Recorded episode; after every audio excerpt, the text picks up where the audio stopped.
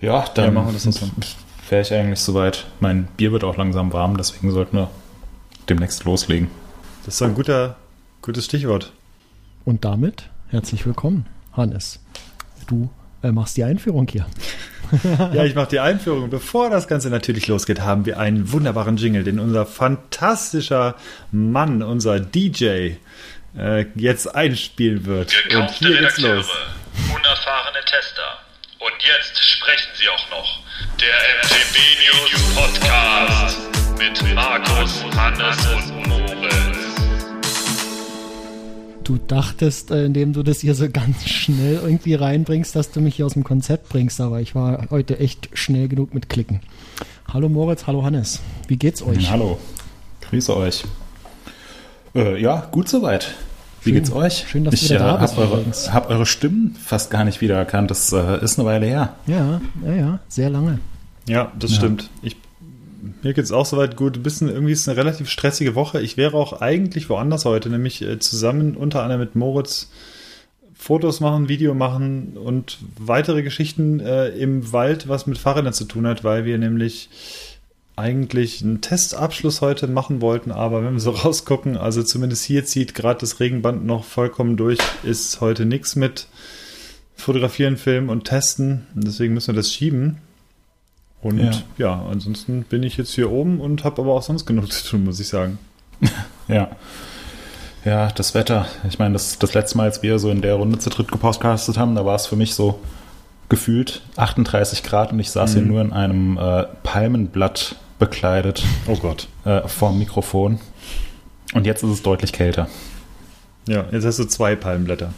Was ja, heißt denn genau. deutlich kälter? Also hier sind irgendwie über 20 Grad. Ähm, Naja, das ist ja schon deutlich kälter als 38, oder?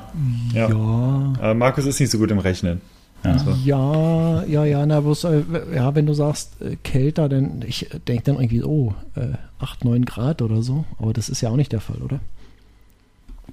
also hier sind 16 Grad tatsächlich. Okay, oh, das ist schon. Ja, fühlt sich auf jeden Fall relativ herbstlich an. Aber Mhm. ist ja auch, wir sind ja jetzt auch einige Wochen ins Land gegangen und man merkt auf jeden Fall, dass äh, der Sommer so langsam aber sicher zu Ende geht. Ja. Ja, aber schön, dass Ja, wir uns mal wieder haben. Genau. Und ja, was noch zu Ende ging, ist die Race-Saison mehr oder weniger. Noch nicht vollkommen, aber für die, für die World Cup Downhiller unter anderem ist jetzt eigentlich Schicht im Schacht. Darüber werden wir nachher ein bisschen sprechen. Aber bevor wir dazu kommen, würde ich sagen, gehen wir mal auf unsere Biere der Sendung. Ich muss heute entsprechend passen, was Bier angeht, beziehungsweise habe ich wieder vorgetrunken. Und zwar habe ich, denn es ist ja bald soweit, ähm, Markus Lieblingsfest. Ich weiß, er wird 14 Tage, äh, ne, mindestens 14 Tage, wenn nicht sogar alle drei Wochen in Folge im Hofbräuzelt äh, liegen. Ähm, vormal wahrscheinlich auf den Tischen tanzen und liegen. Äh, ich habe ein Paulaner Oktoberfestbier getrunken. Natürlich in der Mass.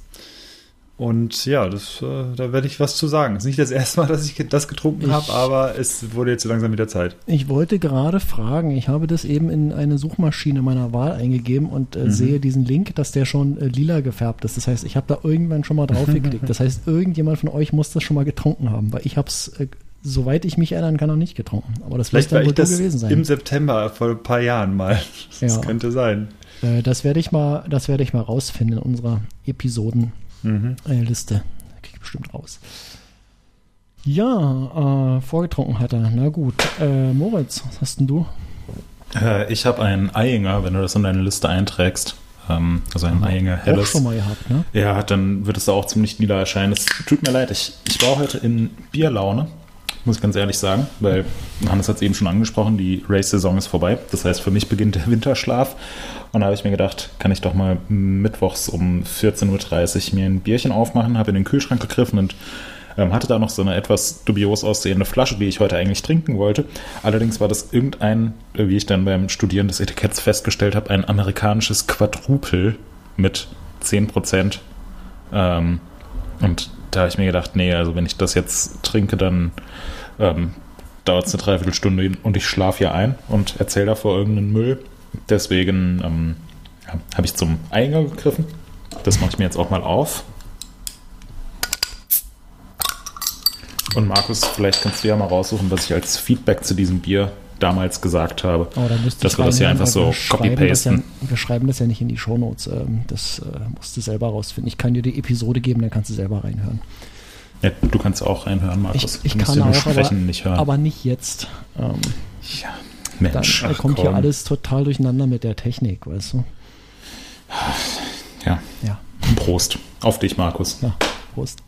Prost. Ja, ich stoße an mit einem, mit einem, äh, ich habe heute wieder einen Störtebäcker, das äh, zweite Mal in Folge. Ähm, und es ist tatsächlich wieder ein alkoholfreies. Äh, es heißt Freibier, ist eine Art, nach Pilsener Art gebrautes, alkoholfreies, genau das Richtige für den Tag. Ich muss nach der Episode hier noch hochkonzentriert weiterarbeiten. Deswegen heute ohne Alkohol. Ich hatte kurz am Kühlschrank gezögert, da liegt eine Dose, eine Halbliter Dose äh, ungarisches äh, Bier von einem Festival. Äh, meine Schwägerin mir mitgebracht. Sie meinte, es ist, es ist nicht gut.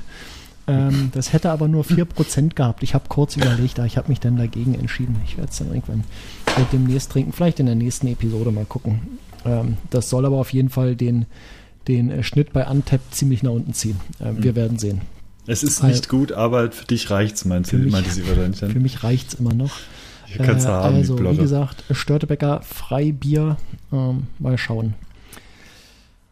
Jo, ähm, wollen wir gleich loslegen? Das können wir gerne tun. Lass uns loslegen. Wir haben ja versprochen in der letzten Episode, äh, als Moritz nicht da war, jedenfalls nicht äh, bei uns hier im Studio war, äh, dass wir nochmal so eine Art Sonderfolge machen über die vergangenen Mountainbike-Weltmeisterschaften und den letzten äh, Downhill World Cup in äh, Val di Sole. Äh, nicht nur Downhill, war ja auch äh, Cross Country. Ähm, ja, mit Moritz, der äh, vor Ort war, wie ihr wisst, und äh, eine Menge Eindrücke, Anekdoten und Klatsch und Tratsch mitgebracht haben dürfte. Und lass uns einfach anfangen, Moritz. Du bist wieder da. Weltmeisterschaft war. Ähm, wir wir kennen die Ergebnisse alle. Ähm, ich glaube, da brauchen wir jetzt nicht im Detail äh, durchgehen, aber was wir in den Fotostories gesehen haben, äh, dass das irgendwie eine, äh, eine mörderische Feierei gewesen ist, das, äh, das muss so dermaßen abgegangen sein vor Ort. Ähm, ja. Dinge, die man, die man nicht so oft sieht, irgendwie so, so äh, Bengalfeuer und so ein Zeug. Also, was war da los? Also, das ist ja, es ist ja, war super krass irgendwie. Ja, es ist auch für mich ehrlich gesagt schwer in Worte zu fassen, was da, was da passiert ist. Ähm, vor allem beim Downhill, aber auch bei der Cross-Country-Weltmeisterschaft einen Tag danach war auch eine absolut gigantische Stimmung. Ähm, ich mache ja diesen, diesen World Cup-Kram jetzt schon seit einigen Jahren und habe da auch einige ähm, legendäre Rennen miterlebt, aber die WM in Leger, gerade der Downhill-Teil, der war, war absolut next level. Es wurde im Vorfeld schon so angekündigt, ja, irgendwie am, am Samstag zum Downhill-Finale sollen irgendwie 50.000 Zuschauer kommen und es gibt kostenlose Shuttle-Busse aus Morsin und so weiter und alle sind da. Und ähm, ja, wer schon mal in Leger war, ähm, der Ort, der ist ja irgendwie so relativ schmal und langgezogen und es gab einfach kein Durchkommen. Also der, der ganze Ort war einfach voll mit begeisterten äh, Zuschauern und dann gerade so zum, zum Finale, aber auch schon in den Tagen davor. Also ich würde sagen, am ersten Trainingstag war schon ähm, am Streckenrand eine deutlich bessere Stimmung als zum Saisonfinale in Val di Sul, weil einfach so viele Fans schon da waren mit Kettensägen, mit Megafonen, mit äh, ziemlich viel Bier in der Hand und im Bauch. Also es war, war absolut krass. Und dann ähm, zum Finale. Ähm, ja, beziehungsweise eigentlich auch schon am, am Morgen des Finales war einfach so unfassbar viel los. Ich habe dann hinterher, ähm, das, das zieht sich ja dann immer so ähm, den, den Berg hinunter, also dass mhm. viele, viele Fans dann morgens mit der Gondel hochfahren und dann die Strecke ablaufen und dann erst zum, äh, zu den letzten Fahrern unten im Zielbereich sind. Und ich habe mir dann im Nachhinein ähm, den GoPro-Run von Nina Hoffmann angeschaut, die ja, die ja Zweite geworden ist mit einer ähm, sensationellen Leistung. Und man, also sie fährt einfach von oben bis unten durch ein Menschenmeer. Es ist, mhm. es ist unfassbar. Ich fand es total krass. Ähm, dann habe ich auch noch auf ihrem Instagram-Kanal gesehen, das hatte sie in ihrer Story gepostet. Ähm, es ging ja oben los mit so einer super schnellen Wiesensektion und dann ähm, kam das berühmt-berüchtigte Road Gap. Und so zehn Sekunden bevor sie dann übers Road Gap kam, stand der Streckenposten auf dem Road Gap oh, und hat angesagt, ja. wer da jetzt kommt, jetzt Nina Hoffmann aus Deutschland und alle haben total angefangen zu jubeln. Es ist, und so hat sich das eigentlich von oben bis unten durchgezogen. Ähm, es war, es war unglaublich, was die Stimmung angeht. Das Ergebnis hat dann natürlich auch sehr dazu gepasst mit drei Franzosen auf den ersten drei Plätzen. Der Zielbereich wurde gestürmt. Es gab zwar relativ viele Sicherheitskräfte und Polizisten, die versucht haben, da das einigermaßen ähm, ja, zu kontrollieren, aber äh, konnte man eigentlich voll vergessen. Also ähm, ich habe äh, ich eine, kurz, hab eine kurze Zwischenfrage. äh, und zwar, das heißt, also wenn du gesagt hast, bei Nina Hoffmann war halt ein Menschen mehr auf der Strecke. Sprich, die meisten Fahrerinnen und Fahrer, also gerade die Fahrerinnen, die können das komplett genießen, dass auf der ganzen Strecke, Strecke stehen und wenn jetzt so ein äh, Bruni äh, oder Bruni und oder ein äh, Pierron da runterfahren, ist da oben im Endeffekt Gände leere und da äh, ist dann erst im Zielbereich dann im Endeffekt was los. Also mal so grob gesagt. Äh, ich weiß es nicht. Also ich glaube, da sind, sind schon noch genug Leute, die den Bruni und den Pierron und so weiter angefeuert haben in den oberen, oberen äh, Bereichen. Ähm, aber ich frage mich, ähm, ja, wer dann, wer dann irgendwie so in der ersten Kurve noch steht, wenn halt ja, das Entscheidende unten passiert. Ähm, ich fand es so ein bisschen schade, ähm, was die Strecke angeht. Es gab ja ähm, in, in Leger gibt es ja diesen, ähm, diesen einen Sprung, wo Reese Wilson letztes Jahr so mhm. aus dem Wald ähm, raus explodiert ist. Oh ja. Ähm, und davor ist ein sehr, sehr steiles, kurviges Waldstück. Und dieses Steilstück ähm, ist, ich weiß nicht wem genau, entweder einem gierigen Waldbesitzer oder dem Borkenkäfer zum Opfer gefallen. Also da ist jetzt alles abgeholzt. Mhm. Ähm, und das, äh, die Strecke ist da auch ein bisschen überarbeitet worden mit, ähm, mit ein paar Anliegern und so. Es war echt super cool anzuschauen, weil man eigentlich den, den Fahrer oder die Fahrerin für ja, eine halbe Minute gesehen hat, ähm, wie er da den, den Berg, die Kurven runter ist und dann so in den Zielbereich rein ist. Da war mega viel los. Ich fand es ein bisschen schade, dass da nicht auch noch ähm, äh, so eine, so eine äh, Videoleinwand stand, weil dadurch hätte man halt nochmal einfach viel, viel mehr vom, vom Rennen mitbekommen und das wäre echt so eine, so eine Stadionatmosphäre da gewesen. Aber so ist es dann gekommen, dass eben zum, zum Finale der Männer die meisten Leute unten im im Zielbereich waren, beziehungsweise auf dem Weg in den Zielbereich, weil da war eigentlich kein Durchkommen mehr. Und ähm, ja, als dann äh, Pierron kam als letzter Fahrer über die Ziellinie, hat äh, nicht gewonnen, stattdessen hat äh, Loic Bruni gewonnen, was, ähm, glaube ich, aus Sicht der französischen Fans auch nochmal ein bisschen cooler war, weil ähm, von allen Franzosen ist Bruni einfach der beliebteste. Ähm, und ja, es wurde dann noch versucht, irgendwie das Ziel abzusperren, dass halt nur, nur Fotografen und Leute von den Teams in den Zielbereich rein dürfen, aber die sind halt echt aus, aus allen Richtungen sind die Fans in den Zielbereich geströmt, haben einfach die ganzen Geländer über den Haufen gerannt. ähm, und es, es war einerseits super cool, andererseits in der Situation auch so ein bisschen kritisch, weil echt gar keine Kontrolle mehr da war und ähm, ja, es einfach ein immer größer werdender Menschenpulk geworden ist. Ähm, ich glaube, in, unseren, in unserer Fotostory vom Finale sieht man das auch einigermaßen gut, beziehungsweise hat es auf Social Media und so weiter mitbekommen. Ähm, teilweise, also ich, ich stand dann kurzzeitig auf dem, auf dem Hot Seat, ähm, um ja so etwas von oben hinten ähm, Bruni im Menschenmeer fotografieren zu können, habe dann aber gemerkt, dass äh, der Seat, das war so eine, so eine Holzkonstruktion, so ein Podest, keine Ahnung, anderthalb, zwei Meter hoch, also musste man schon hochklettern ähm, und hatte dann obendrauf eine Plattform, die war vielleicht zweimal drei Meter groß. Und du dachtest, Mensch, da könnte man sich dran gewöhnen, irgendwie da oben zu sein. Ja, da, da wollte ich halt eigentlich hoch, weil ich dachte, da kommen tatsächlich nur irgendwie die Fahrer und vielleicht ein paar Polizisten und Security-Leute hin. Mhm.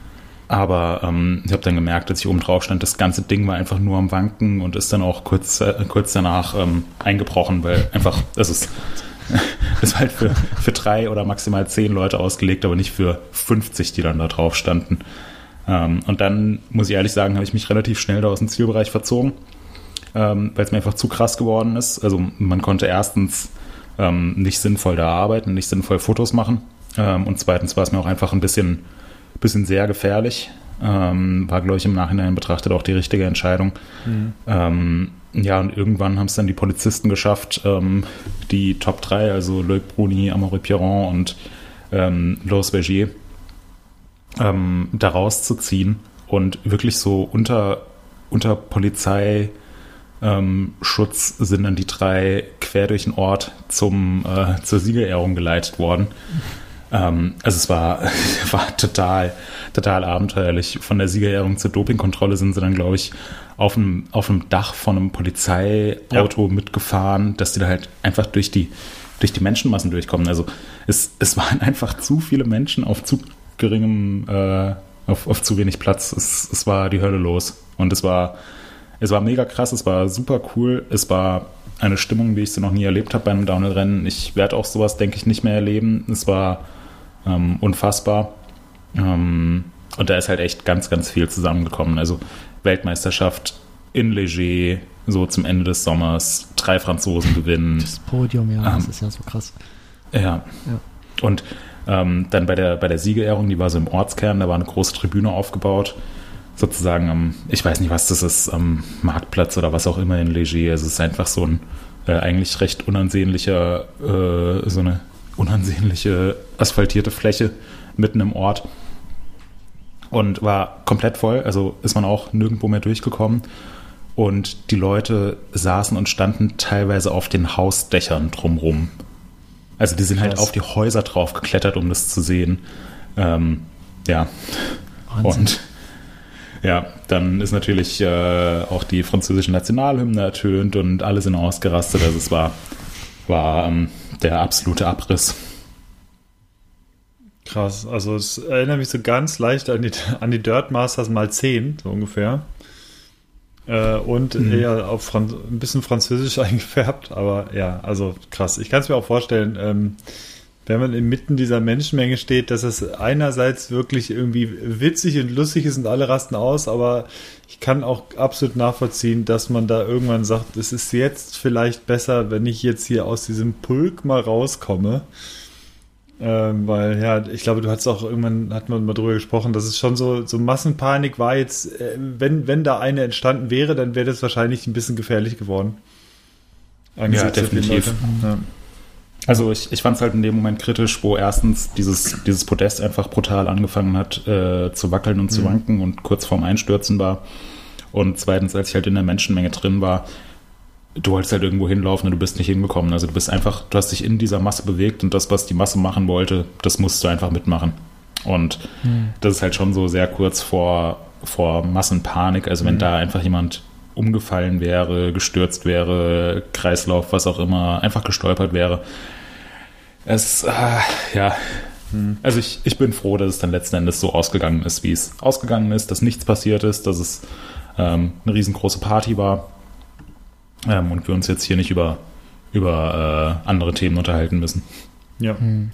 Ich ja. hätte noch ein paar Fragen und zwar äh, einfach so zur ganzen Saison. Wenn du so eine Top 3 erstellen könntest, was das Coolste in diesem Jahr oder in dieser World Cup Saison war, World Cup WM Saison war und äh, so die drei Sachen, so die, ich sag mal so Downer waren oder bei denen du sagst, oh, das, das hätte ich mir, äh, das hätte ich dieses Jahr oder das war die letzten Jahre irgendwie besser. Was, was würdest du sagen? Gibt's da, könntest du da so jeweils eine Top 3 erstellen? Hm. Schwierig. Also ich fand dieses Jahr schon sehr, sehr cool, muss ich sagen. Mhm. Ähm, auch wenn ich es ein bisschen schade fand, dass ich, äh, dass ich auch äh, einige Rennen verpasst habe. Ähm, ja, die WM Leger war auf jeden Fall ein ziemliches Highlight. Ähm, wie gesagt, ich habe sowas eigentlich noch nicht erlebt. Mhm. Auch dass äh, Loic Bruni dann zum, zum fünften Mal in seiner Elite-Karriere gewonnen hat, das finde ich ist einfach eine unfassbare Leistung. Der hat sich ja in, ähm, in Mont Saint Anne an der Schulter verletzt und das, alle haben gesagt, oh ja, Bruni, hm, nee, der sieht nicht so fit aus. Der, also der, äh, das, das kriegt er nicht hin. Piron ist viel zu stark. Ähm, alle haben ihn so abgeschrieben und das ist eine gefährliche Situation. Das sollte man bei Loic Bruni und einer Weltmeisterschaft nicht machen. Mhm. Ähm, ich kann mich auch ehrlich gesagt an, an keine Weltmeisterschaft erinnern, ähm, wo Loic Bruni im Vollbesitz seiner Kräfte war und die Bedingungen normal und fair waren und er dann nicht Weltmeister geworden ist. Mhm. Also letztes Jahr, weil die Sohle ist Greg Menard Weltmeister geworden, aber da hatte Loic Bruni ja diesen, diesen ultra heftigen Crash in seinem Quali-Run, wo er sich da ähm, äh, mal kurz in den ähm, in den Steinen überschlagen hat. Ähm, ich weiß nicht, ob ihr euch daran erinnert. Ja. Ähm, Gab so ein, so ein Instagram-Video, was dann eigentlich vom Ausgang relativ harmlos aussah, aber er hatte halt so ein riesengroßes Hämatom äh, am Bein, dass selbst in der Woche drauf unklar war, ob er den nächsten World Cup überhaupt mitfahren kann. Also da war er halt einfach nicht, nicht fit. Und auch 2020 bei der Weltmeisterschaft in Leogang hat er nicht gewonnen. Aber da ähm, ja, können wir uns ja an die Bedingungen erinnern, wo man eigentlich nicht sturzfrei nach unten gekommen ist. Und ansonsten jede Weltmeisterschaft, wo er an den Start gegangen ist, wo er fit war, wo die Bedingungen für alle gleich waren, hat Loic Bruni einfach gewonnen. Hm. Also, ja, gibt, gibt vielleicht ein, zwei Ausnahmen, aber ich finde es schon ganz schön unfassbar, jedes Mal zur WM so auf den Punkt da zu sein. Ähm, das deswegen ja auch das fünfte Mal schon, ne? Also das ist, ja. das, das schaffen ja auch nicht so viele. Ja, genau. Und mhm. da ist jetzt nur noch Nico Bouillot vor ihm. Ähm, und wenn man, also ich weiß nicht, wie viele Elite-Weltmeisterschaften er jetzt mitgefahren ist, äh, ich denke, sieben oder acht werden es sein. Ähm, und wenn man da die, mal die, äh, die Siegesrate ausrechnet, die er bei einer Weltmeisterschaft hat, und wenn man das auf World Cups umrechnen würde, dann wäre er schon jetzt der mit Abstand erfolgreichste World Cup-Fahrer aller Zeiten. Ja. Ähm, ja, genau, also das, das war definitiv ein Highlight. Ähm, Luc Brunis Leistung, äh, die Weltmeisterschaft in Leger im Allgemeinen. Und ähm, was ich auch noch ziemlich stark fand, war, ähm, war das World Cup-Finale in Mont Saint Anne, wo Finn Iles einfach in Kanada seinen ersten World Cup-Sieg gefeiert hat, ähm, was mich oh, ja, äh, ja auch ganz schön, ganz schön mitgenommen hat. Das, das fand ich sehr, sehr cool. Ähm, und damit gehen, gehen halt auch so für mich ein bisschen die Lowlights einher. Einerseits, dass ich einfach nicht in Saint Anne vor Ort war, fand ich, fand ich schade, war eine, war eine sinnvolle Entscheidung, aber ähm, ich wäre halt gerne da gewesen, weil jetzt ein mhm. ganz besonderes Rennen war. Mhm. Und ich muss sagen, ich fand es auch so ein bisschen schade, dass die Weltmeisterschaft in Leger jetzt nicht der Saisonabschluss war, sondern danach noch das World Cup Finale in Val di Sole war. Das, das irritiert mich auch ich immer. irgendwie nicht so. Ich finde das auch ja, komisch. Das, so. das verstehe ich nicht so ganz, mhm. weil also entweder, entweder macht man die Weltmeisterschaft mitten in der Saison, dass man dann auch das, das weiße Trikot des Weltmeisters sinnvoll ausfahren und zeigen kann. So also wie nächstes Jahr jetzt zum Beispiel. Da ist ja, glaube ich, die WM so ziemlich in der Mitte, irgendwann Anfang August. Ne? Das, ja, genau. Da kommen ja dann noch einige Rennen da hinterher. Äh, World Cup Rennen. Hm. Ja. Ähm, oder man macht es halt wirklich zum Saisonabschluss. Ähm, da wäre es mhm. cool gewesen, wenn Valdisol und Leger einfach vom, vom Termin her geswitcht hätten oder Valdisol eine Woche früher und Leger dann einfach das letzte Highlight des Jahres und es sind nochmal drei Minuten oder vier Minuten, die, die man wirklich 100 oder 120 Prozent geben kann. Alles oder nichts bei der Weltmeisterschaft. Ja. Da sind ja letzten Endes auch die Platzierungen völlig egal. Du willst hm. Gold gewinnen oder du willst eine Medaille holen. Alles andere ist, äh, ist wurscht, kräht kein Hahn mehr nach.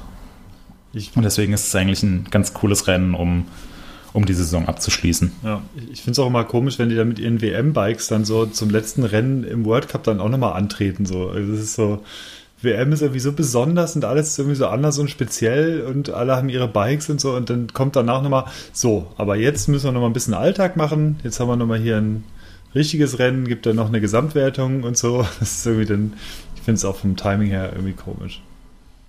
Ja, ähm, und das, das hat man dann auch in Val di Sole so ein bisschen gemerkt. Also in der Gesamtwertung der Herren, da ging es ja nicht mehr um so wahnsinnig viel. Mhm. Ähm, Finn Eils hat sich ja in Leger verletzt und ist dann nicht im Finale an den Start gegangen und es war eigentlich klar, also Finn Eils hätte in Val di Sole gewinnen müssen und gleichzeitig hätte Amaury Pierron im Finale ein DNF haben müssen, damit ähm, Finn Eils ihm doch noch die Gesamtwertung um einen Punkt wegschnappt. Also eigentlich war da klar, dass das wird nichts mehr. Es gab so eine ganz theoretische, hypothetische Chance, aber realistisch hatte Amaury Pierron das Ding schon gewonnen. Der hätte doch runtergeschoben, wenn es hätte sein müssen, oder? Also das, ja. das hätte er sich nicht mehr nehmen lassen. Irgendwie. Ja, also ja. da haben wir uns auch tatsächlich gefragt, ob es ob es irgendeinen Passus im Regelwerk gibt, der besagt, ja, du musst, damit du nicht als DNF gewährt wirst, sondern tatsächlich ins Ziel kommst, musst du innerhalb von folgender Zeit im Ziel sein. Also mhm. wie so eine Art Karenzzeit oder so, mhm. weil ich, ich denke auch, also wenn, wenn der Kopf und alle Körperteile noch dran gewesen wären, dann wäre er da irgendwie runtergekommen, egal mhm. wie. ähm, und deswegen, ja, da, da war die Luft so ein bisschen raus. Und das haben auch sowohl Amaury Pierron als auch Loic Bruni jetzt gesagt, ähm, nach Val d'Isole, und jetzt am Wochenende drauf war auch noch die französische Meisterschaft, wo es ja eigentlich auch nochmal, also französische Meisterschaft ist eigentlich vom Niveau äh, ähnlich gut wie ein World Cup. Ähm, da hat äh, Loic Bruni den Titel ganz, ganz knapp verpasst um 4000 Sekunden und Amaury Piron ist, ich, ich weiß nicht genau, glaube äh, Andi ist auch auf dem Podium gelandet, ist Dritter geworden. Aber beide haben gesagt, ah, eigentlich, also nach, nach der WM in Leger war die Luft so ein bisschen raus. Und das kann ich auch voll nachvollziehen. Also die sind trotzdem dann noch wahnsinnig schnell gefahren, aber um halt wirklich, äh, wirklich so in diesen absoluten Grenzbereich zu kommen, den du erreichen musst, um einen World Cup zu gewinnen oder eine Weltmeisterschaft zu gewinnen, ähm, das, das bekommst du, wenn überhaupt, nur ein paar Mal im Jahr hin. Und das saugt dann noch so viel ähm, Energie aus dir raus, dass man das, ja, das ist für mich total normal und nachvollziehbar ist, dass es so, nach so einem Rennen wie der Weltmeisterschaft in Leger dann zu einem Leistungsabfall kommt. Ja, mir ist, mir ist noch ein Spruch eingefallen zu Loic Bruni, äh, der natürlich einfach ein unfassbarer Fahrer ist. Ähm, und zwar, ich habe das letztens erst gehört, das Zitat, und zwar von Hermann Gerland, du kennst ihn vielleicht, Moritz, äh, Bayern mhm. Co-Trainer, beziehungsweise jetzt U21-Trainer, äh, glaube ich, äh, von, ähm, von der deutschen Fußballnationalmannschaft. Der hat ein gutes Zitat gesagt: immer Glück ist Können. Das fand ich ziemlich gut, ja. muss ich sagen. Und äh, das äh, ja. trifft auf ihn so ein bisschen zu. Also wenn du halt immer Glück hast, hat, läuft irgendwie immer gut, wie er da ist und das ist einfach Können. Ja, definitiv. Also ähm, das, ich, ich fand es auch eine, ähm, gerade was die Weltmeisterschaft angeht, es war ein total faires Rennen, die Bedingungen waren für alle gleich. Mhm. Ist jetzt nicht so, dass irgendwie Pierron gestürzt ist oder Loris Vergier irgendeinen dicken Patzer in seinem Rennlauf drin hatte, sondern Loic Bruni war an dem Tag einfach mit Abstand der beste Fahrer. Und das mussten alle neidlos anerkennen. Und ähm, ja, also ähm, wir hatten es ja schon, schon vor einigen Episoden mal thematisiert, dass ich denke, wenn Amaury Perron in Leger nicht Weltmeister wird, dass dann die Saison trotzdem, äh, dass die, die, Saison dann trotz seiner, äh, seines Erfolgs in der Gesamtwertung ja, nicht so, nicht so ganz zufriedenstellend ist. Ähm, ich denke, es wird ihn ein bisschen getröstet haben, dass, dass er einfach einen super guten, sauberen Run hatte, aber Bruni das Rennen fair und gut gewonnen hat. Mhm. Ja, definitiv. Ja. Genau.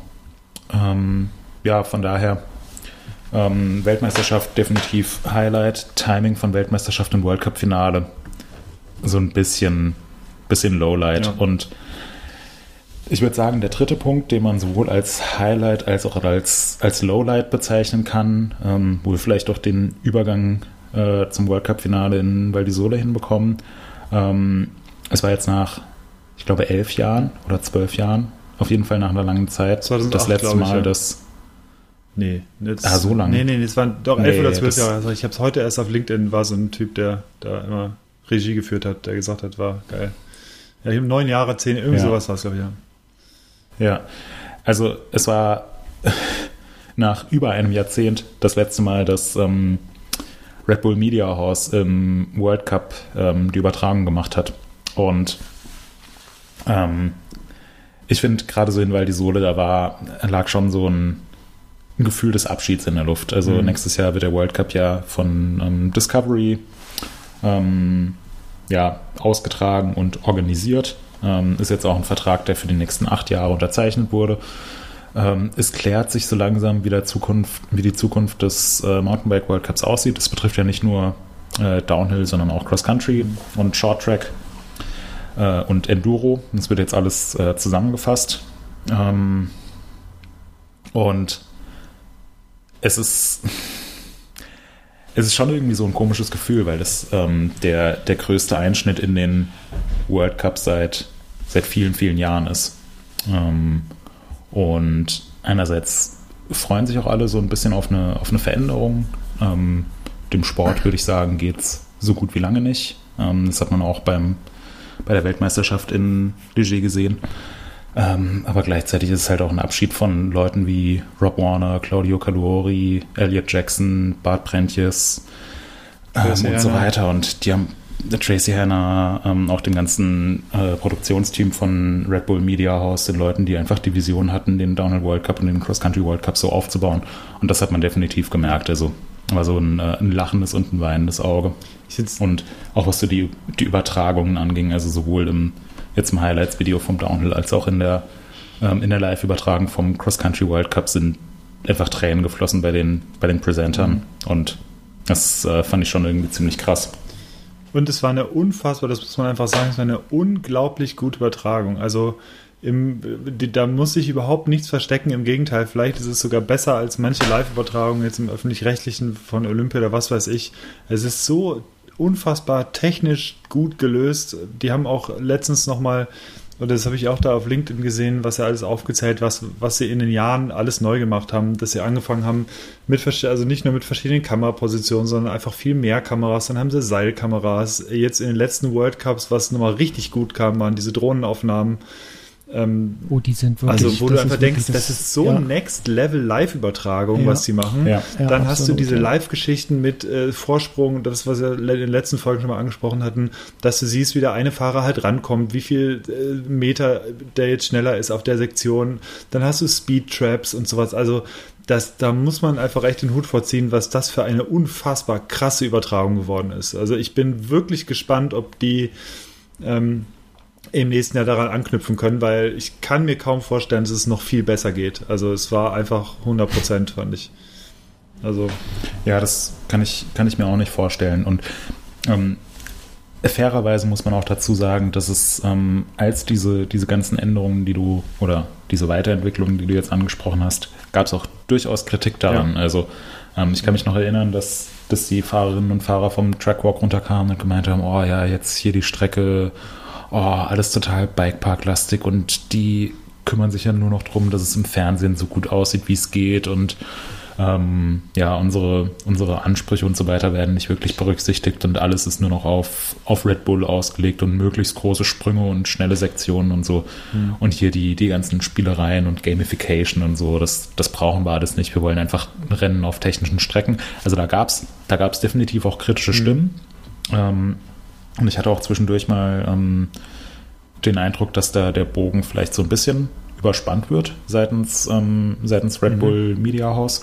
Aber gerade jetzt in den letzten zwei, drei, vier Jahren ist es einfach so, so gut geworden. Und ich finde auch, wie, ähm, wie Rob Warner, also ist eine, ist eine ähnliche Entwicklung. Am Anfang war er einfach dieser ultra chaotische, oftmals betrunkene Typ, der, ähm, der sich da heiser geschrien hat, gerade so in den Freecaster-Zeiten dann ist er vielleicht sogar ein Stück zu seriös und professionell geworden. Und mhm. jetzt in den letzten Jahren hat er einfach so eine gute Balance gefunden, auch mit den Co-Kommentatoren, die da ihre Expertise reingebracht haben. Und das ist, also gerade fühlt es sich einfach nach einem extrem runden Gesamtpaket an und alle Fahrerinnen und Fahrer haben, haben höchsten Respekt, ähm, haben sich auch geäußert, wie, ähm, wie das ganze Team von Red Bull Media House einfach die Sportarten, die Disziplinen nach vorne gebracht hat. Und ähm, ich denke nicht, dass Discovery daran anknüpfen kann. Hm. Also kann ich mir wirklich beim, West, beim besten Willen nicht vorstellen, wie das jetzt ähm, von heute auf morgen funktionieren soll. Ja. Ähm, trotzdem sollte man ihm halt auch eine Chance geben ähm, und da auch denen die Zeit für eine Entwicklung geben. Ich hoffe halt nur, dass wir nicht in irgendwie zwei, drei, vier, fünf Jahren hier sitzen und sagen, ja, wisst ihr noch damals die goldenen Zeiten des Downhills mhm. von 2017 bis 2022 und schaut nur, was draus geworden ist. Das wäre das wär echt schade. Ja. Hm. Ja, ja ähm, weiß man denn jetzt eigentlich schon, ob es das. Nee, es ist ja auch weiterhin äh, free im Stream zu sehen sein wird oder wahrscheinlich ja eher nicht, oder? Nee, also das, das weiß man noch nicht. Ähm, ich, ich weiß, dass da im Hintergrund gerade sehr, sehr viel läuft. Ähm, auch, dass sich die Fahrer und Teammanager und so weiter da jetzt ein bisschen stärker einbringen konnten ähm, und die Veränderungen im Vergleich zu diesem Jahr eher gering ausfallen. Also das sieht man ja beispielsweise auch am, am Terminkalender, der für nächstes Jahr veröffentlicht worden ist. Also es ist jetzt, sind jetzt keine komplett neuen Veranstaltungsorte und so weiter, sondern es ist größtenteils altbekanntes. Ähm, außer von dem, was man ja zwischendurch gehört hat, dass irgendwie ähm, dass das Fahrerfeld auf Top 30 reduziert werden soll im Finale ähm, und alles viel, viel stärker professionalisiert werden soll und so. das sind, ich glaube, das sind prinzipiell schon Änderungen, die Discovery und ähm, den Leuten, die über die Sportart entscheiden, ähm, so vorschweben. Aber ähm, die haben jetzt auch gemerkt, hm, vielleicht sollten wir das nicht alles auf einen Schlag machen und ähm, lieber so, ja, graduell hin und wieder mal ein bisschen mhm. was verändern, optimieren, ausprobieren. Was die Übertragung angeht, keine Ahnung. Ich weiß nicht, ich weiß nicht, wie das gemacht wird. Ähm, ich weiß nicht, wer sich um den Kommentar kümmert, was jetzt relativ klar ist. Ähm, Rob Warner, Claudia Cadori, Tracy Hanna und so weiter werden das nicht mehr machen. Ähm, haben das auch schon bekannt gegeben. Muss so ein bisschen durchklingen lassen, dass ähm, Red Bull trotzdem auf den World Cups aktiv sein wird mhm. und dass man auch noch von ihnen hört. Ähm, es würde mich wundern, wenn die, ähm, wenn die keinen Plan haben. Also da darf man, glaube ich, einfach gespannt sein. Ja, und das, das finde ich halt auch sehr, sehr spannend in der ganzen Situation. Also es, es ist jetzt einfach mal die Chance, das alles so ein bisschen neu zu denken und den Status quo in Frage zu stellen. Und man hat sich so ein bisschen dran gewöhnt, was es von den World Cups gibt. Das war alles auf einem sehr, sehr hohen Niveau, aber vielleicht ist es jetzt auch nochmal eine Chance, das, das irgendwie noch cooler zu machen oder neue Formate einzuführen oder so. Ähm, müssen wir mal gucken. Was so Regeländerungen angeht, ähm, weiß zum Beispiel auch, das wird alles sehr kontrovers diskutiert, aber kann, also letzten Endes braucht es halt die Fahrerinnen und Fahrer ähm, für die World Cups. Ja. Wenn, wenn die nicht dabei sind, dann oder wenn die nicht zufrieden sind, dann ähm, werden das die Veranstalter auch merken. Ähm, und da tut sich gerade im Hintergrund einiges. Also hatten es, glaube ich, auch schon mal hier thematisiert, dass ähm, die Fahrerinnen und Fahrer im Downhill so eine Art ähm, Gewerkschaft gegründet haben. Mhm. Ähm, ja. Eine Riders Union, beziehungsweise eine, äh, wie sie jetzt heißt, äh, Pro Riders Association. Ähm, Dazu wird es übrigens ab heute, wenn PRA. ihr das hört, gibt es ein sehr spannendes Interview. Äh, denn wenn ich jetzt richtig rechne, kommt das Interview genau am Tag des Podcasts nur am Morgen raus. Richtig, Moritz? Ähm, ich weiß nicht, wann der, wann der Podcast Achso, der Podcast, der, der, der würde am Freitagnachmittag, denke ich, hoffentlich rauskommen. ah, okay. Genau.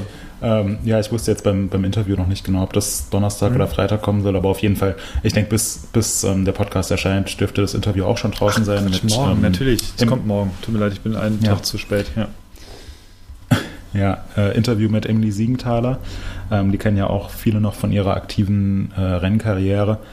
Ähm, da war sie ziemlich erfolgreich und jetzt ist sie eine der beiden Repräsentanten dieser Pro Riders Association mhm. ähm, und hat da auch sehr, sehr interessante Einblicke gegeben, wie das, wie das alles abläuft, was die Ziele äh, sind, wie die Reaktionen seitens der UCI und der ESO, also der Enduro Sports Organization von Chris Ball, die jetzt eben auch den Downhill und Cross Country World Cup ähm, organisieren, veranstalten. Ähm, ja, wie das da alles aufgenommen worden ist. Also prinzipiell ist es schon mal gut, dass sich da sehr, sehr viel tut. Wie es dann letzten Endes wird, muss man abwarten. Mhm. Dauert ja auch noch eine Weile, bis, bis der World Cup 2023 losgeht. Wobei ich mir schon denke, eigentlich, um so eine Übertragung dann auch fix zu haben, da muss jetzt eigentlich, also wenn ich jetzt eh so wäre, dann würde ich jetzt schon gucken, dass ich so langsam alles in trockenen Tüchern, glaube ich, habe, irgendwie so was Planung, was die Planung angeht. Aber so, also klar, es ist doch jetzt noch relativ viel Zeit, aber es gibt wahrscheinlich auch noch relativ viel vorzubereiten.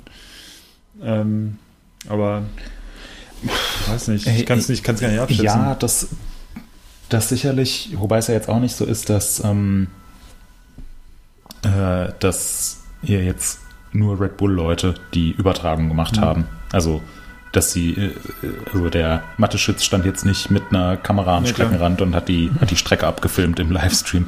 Also da greifen die auch auf, äh, auch auf, auf Dienstleister ja, zurück.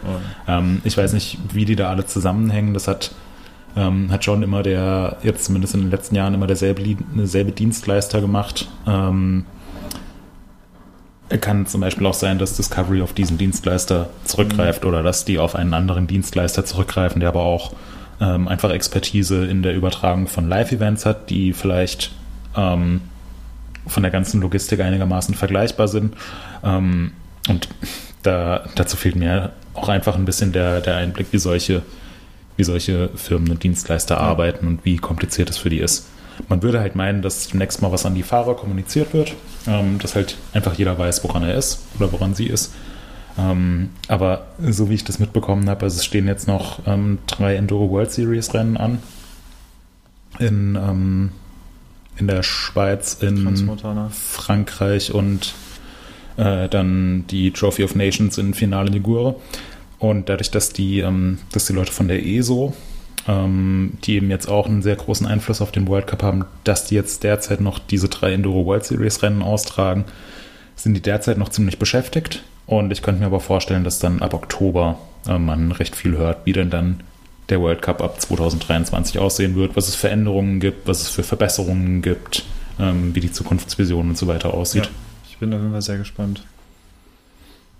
Ja. ja, davon hängt ja auch unsere Planung so ein bisschen. Ja. Ne? Also ganz besonders, was jetzt, was dich jetzt angeht, Moritz. Ähm, du wirst ja sicherlich auch nächstes Jahr wieder äh, den einen oder anderen World Cup besuchen. Ich weiß nicht, ob du vorhast, alle zu besuchen, aber das sind wahrscheinlich schon fast so viele, oder? Als dass man äh, das alles abhandeln kann vor Ort. Ja, hast du da schon ähm, eine Idee, ähm, wie es nee, ablaufen noch. könnte oder auch noch nicht so? Also ich gehe jetzt einfach mal davon aus, dass, ähm, dass es, was unsere Arbeit angeht, als Fotografen, als Videografen, als Journalisten, dass sich da nicht so wahnsinnig viel ändert. Also ein World Cup wird jetzt nicht grundlegend anders aussehen, ähm, wird ungefähr der, derselbe zeitliche Ablauf sein und so. Mhm. Ähm, den Kalender für Downhill, Cross Country, Enduro gibt es für nächstes Jahr. Da gibt es auch noch nicht so wahnsinnig viele Änderungen im Vergleich jetzt zu den Vorjahren. Ähm, deswegen werden es wahrscheinlich so handhaben wie jetzt in, in diesem Jahr oder auch in den letzten Jahren.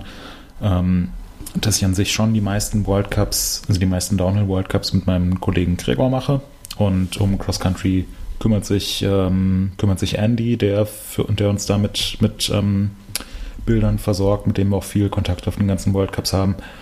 Ähm, ich denke mal, grundlegend wird sich daran jetzt nicht so viel ändern. Ähm, die komplette Saison Downhill, Cross Country, Enduro zu machen, das wird einfach, denke ich, ein bisschen viel. Also mhm. es ähm, ist keine. Acht oder so, ne? Acht Downhill World Cups und mhm, eine Weltmeisterschaft, ja. wenn ich es richtig in Erinnerung habe. Ja, acht, acht Downhill World Cups plus Weltmeisterschaft. Mhm. Ähm, oft gehen die Downhill World Cups eben mit Cross Country ähm, einher. Mhm.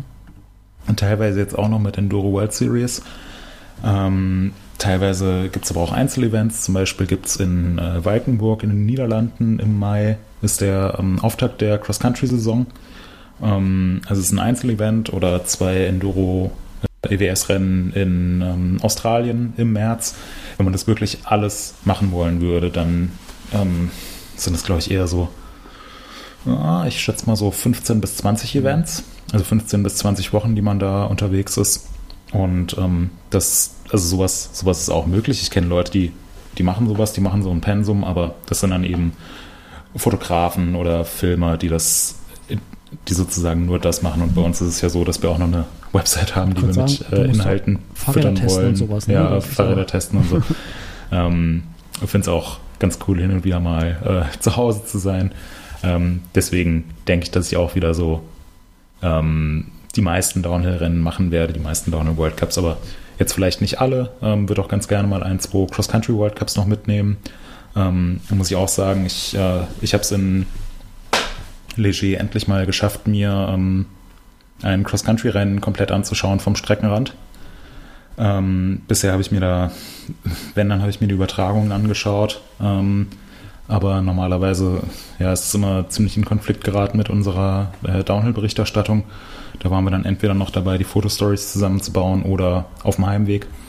Ähm, jetzt in Leger, dadurch, dass wir sowieso ähm, dann weiter nach Val di Sole mussten, ähm, haben uns da mal noch den Nachmittag genommen und das, äh, die Cross-Country-WM vom Streckenrand verbracht und das war, das war auch sehr, sehr cool und beeindruckend und hat einfach richtig viel Spaß gemacht.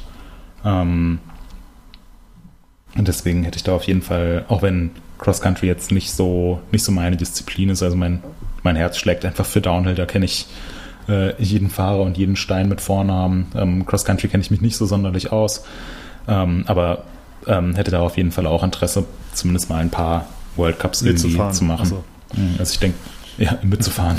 Das, äh, das du, sicherlich auch. Du kannst ja Mixed fahren mit Theresia, die ist ja auch ja. dann macht der äh, Mixed Doppel oder sowas. Ja, cool. Ja, also wenn sie die Bereitschaft mitbringt, ähm, alle zehn Minuten so zehn Minuten auf mich zu warten, dann gerne. Ansonsten Genau. Äh, eher nein. ja. Aber zum Beispiel äh, eben schon angesprochen, Cross Country World Cup Auftakt ist in äh, Valkenburg in den Niederlanden im Mai. Ähm, das ist jetzt von mir aus ähm, gar nicht mal so weit. Ich glaube unter drei Stunden. Ähm, plus ein World Cup in den Niederlanden. Ich weiß jetzt nicht, wie lange das her ist, dass es das zuletzt gab. Wir wissen ja von Cyclocross und so weiter, dass das, ähm, dass die Niederländer schon insgesamt eher Radsport begeistert sind. Ähm, Etwas, ja. ja, Ja. deswegen, da hätte ich auf jeden Fall Bock, dahin zu fahren und ähm, von dort zu berichten oder mir das einfach auch nur anzuschauen. Das wäre auch, glaube ich, der nächste, äh, der nächste World Cup von, von mir aus aller Zeiten, glaube ich. Äh, das ist, glaube ich, für mich auch gar nicht mal so weit. Ja, Dänemark, Niederlande ist nicht, also da musst du eigentlich, ja, Einmal durchs Wattenmeer, dann bist du Ungefähr, da. Das ist ganz ja. einfach eigentlich. Ja. Das sind von mir aus, ja, auch Ja. 300 Kilometer genau. ja. Ja. Ich sehe gerade, das äh, Downhill fängt ja auch erst im Juni an. Ne? Also da ist ja echt Mhm. noch, die haben ja jetzt tatsächlich ein bisschen Zeit, ist ja wirklich noch, das Es ist, vorzubereiten. ja, es, es ist, ähm, auch deswegen lag so ein Gefühl des, des Abschieds in der Luft in Val d'Isole, weil es sind jetzt einfach bis zum Saisonauftakt im Juni sind es neun Monate. Dann sehen die sich alle nicht, können nicht Ja. feiern. Es, ja, also es, ähm, es soll auch, es soll wohl im Frühjahr ein Testevent geben, wo ähm, Discovery einfach mal und so weiter simuliert und vielleicht auch ein paar Regeländerungen ausprobiert. Ähm, Das wurde mal kommuniziert, wobei mittlerweile jetzt auch unklar ist, ob die es wirklich machen. Mhm. Ähm, vielleicht sieht man sich da dann mal, aber an sich ist es jetzt ein, ein Abschied für neun Monate. Was fast ein Jahr ist, das ist krass. Also Ja, Wahnsinn. Ja. Was wir äh, vielleicht noch kurz, ich glaube, wir hatten es in deiner Sprachnachricht, es- war es glaube ich auch schon drin, über was wir noch reden sollten, ist die erste Downhill-Medaille ever für Deutschland, äh, und zwar die Nina Hoffmann nämlich nach Hause gefahren hat. Ja, Ähm, das fand ich, du hast Nina Hoffmann schon kurz vorhin erwähnt, dass sie da unter tosendem Jubel durchgeknallt ist äh, durch die Menge. Und äh, ja, wie hast du das vor Ort erlebt? Wie hast du Nina da erlebt? Weil das war ja, es war ja super knapp, es waren ja auch nur neun Zehntel auf Walli, ähm, die Weltmeisterin geworden ist. Ganz kurz dazu noch eine Anekdote, und zwar, ihr erinnert euch wahrscheinlich, äh, dass Walli Höll vorgestellt wurde, ich weiß gar nicht, ähm, wann das war, äh, als die bei ähm, YT unter Vertrag genommen wurde. Ich glaube, es war genauso vor zehn, vor zehn Jahren, glaube ich. Nee, vor, genau, mit zwölf Jahren. Äh, mit zwölf Jahren ist sie vorgestellt worden ähm, bei YT. Und die hatten, jetzt müssen wir ganz kurz gucken, die hatten ihr dann, ähm, die hat, glaube ich, reingeschrieben, hey, wir haben hier die Weltmeisterin 2023 ähm, oder nee, Weltmeisterin 2022 haben sie, haben sie geschrieben, wo ich dachte, okay, das ist ganz schön krass. Sie fährt zwar jetzt nicht mehr YT, aber sie ist tatsächlich ein Jahr später einfach tatsächlich Weltmeisterin geworden. Und das nach, nach äh, so langer Zeit, dass das tatsächlich fast aufs Jahr genau zutrifft, das fand ich super krass. Also, dass es wirklich geschafft hat und das zeigt auch, was, was für eine Ausnahmefahrerin sie einfach ist. Und äh, ja, direkt dahinter äh, Nina Hoffmann mit der Silbermedaille. Ja, ja, ähm, beides, ähm, beides echt krasse Geschichten so. Also Nina ähm, ist, glaube ich, in der in der Quali. Ach nee, ich glaube, die, die Quali spielt bei einer Weltmeisterschaft sowieso keine, keine Rolle ähm, für, die, für die Startreihenfolge. Also sie ist so oder so schon äh, einigermaßen früh gefahren ähm, und ist auch super gut gefahren, gerade im unteren Teil auf dem Motorway, der sehr, sehr anspruchsvoll war, große Sprünge hatte, ist sie super zurechtgekommen und dann im Hot Seat gelandet. Ähm, was, was schon mal cool war, ähm, war auch so ein, also so ein, so ein bisschen ähm, zu erwarten, ähm, weil sie die Mhm.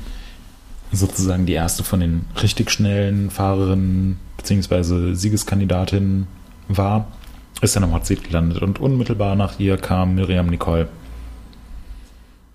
Und ähm, ja, Miriam Nicole lag im oberen Teil auch vorne. Anzeigetafeln grün, die ganzen Franzosen, so oui, oui, olé und so weiter. Und ähm, ja, dann, dann hat man gemerkt, oh, der, der Vorsprung von Miriam Nicole, der, der schmilzt ja jetzt gerade. Es wird ja immer weniger. Und Mhm. Ähm, dann ist Miriam Nicole, äh, also ich glaube so auf der Mitte des Motorways gab es dann noch eine, eine Split, die gar nicht weit vom Ziel entfernt war. Und ähm, da war sie dann auf einmal zurück. Und auch, ähm, ja, man hat gesehen, dass, dass sie einfach langsamer ist als Nina Hoffmann im unteren Teil. Und ähm, in dem Moment habe ich, hab ich rübergeschaut zum Hot Seat, wo Nina saß und ähm, da hat sie halt die, die Hände vors Gesicht geschlagen und ihr sind die Tränen in die Augen geschossen, weil ich, ich könnte mir vorstellen, ich würde sie gerne mal dazu fragen, ähm, ich könnte mir vorstellen, dass ihr da dann so ein bisschen bewusst geworden ist, so, oh, das, das könnte jetzt nicht nur eine starke Platzierung sein, sondern wenn ich jetzt schon Miriam Nicole hier in Leger schlage, also wo, wo wird das enden? Ähm, mhm. Und ich könnte mir vorstellen, dass, dass Nina dann Natürlich, natürlich träumst du irgendwie davon, bei einer Weltmeisterschaft richtig gut zu fahren, aber ähm, ja, wenn es dann Wirklichkeit wird, ähm, ich glaube, darauf, darauf kannst du dich nicht so wirklich einstellen. Ähm, und dann saß er halt im Hot Seat und ähm, ja, Wally Höll kam und ähm, lag dann im oberen Teil relativ deutlich vorne, hat auch nach unten ähm, recht viel Zeit verloren, weil Nina einfach den Motorway super gut gefahren ist. Und wenn Wally Höll nicht den letzten Sprung perfekt erwischt hätte, dann wäre Nina wahrscheinlich auch schneller gewesen als Wally. Aber Wally ist dann in den, in den Hot Seat. Ähm, und eigentlich haben alle damit gerechnet, als letzte Fahrerin war dann noch Camille Balanche oben, aber die ist ungefähr zwei Wochen vor der Weltmeisterschaft am Schlüsselbein operiert worden, hat da, hat da zwei Platten reinbekommen und diverse Schrauben und da dachten eigentlich alle, ja, die, die rollt jetzt im besten Fall hier entspannt runter. Ähm, ist, dann, ist dann sogar noch Vierte geworden, hat das Podium knapp verpasst. Also auch unfassbar. Ähm, aber ja, da war dann, war dann schon während des Runs von Camille Balanche klar, dass Wally Höll jetzt Weltmeisterin ist und auch, auch dass, dass Nina Hoffmann einfach ähm, Silber geholt hat. Und das ähm, fand ich fand ich beides sehr, sehr cool. Also sowohl für Nina als auch für Bali habe ich mich sehr gefreut. Ähm, Im Ziel war dann die Stimmung gar nicht mal so euphorisch. Ich glaube, da hätten, hätten die Fans natürlich gerne gesehen, dass ähm, Miriam Nicole gewinnt mhm. und die, äh, die, die Stimmung der Fans, die überträgt sich dann natürlich auch auf die, auf die Fahrer oder Fahrerinnen. Aber dann gerade so bei der. geknickt, oder? Ja, das hat also die wirkte sehr geknickt, ja, als sie runterkam. War nicht da. so richtig glücklich. Das hatten wir, glaube ich, aber in der letzten nee. Folge auch schon eigentlich. Ja, ja, ja Fotos äh, konnte man ein bisschen auf ihren, auf ihr Empfinden schließen, glaube ich. Hm.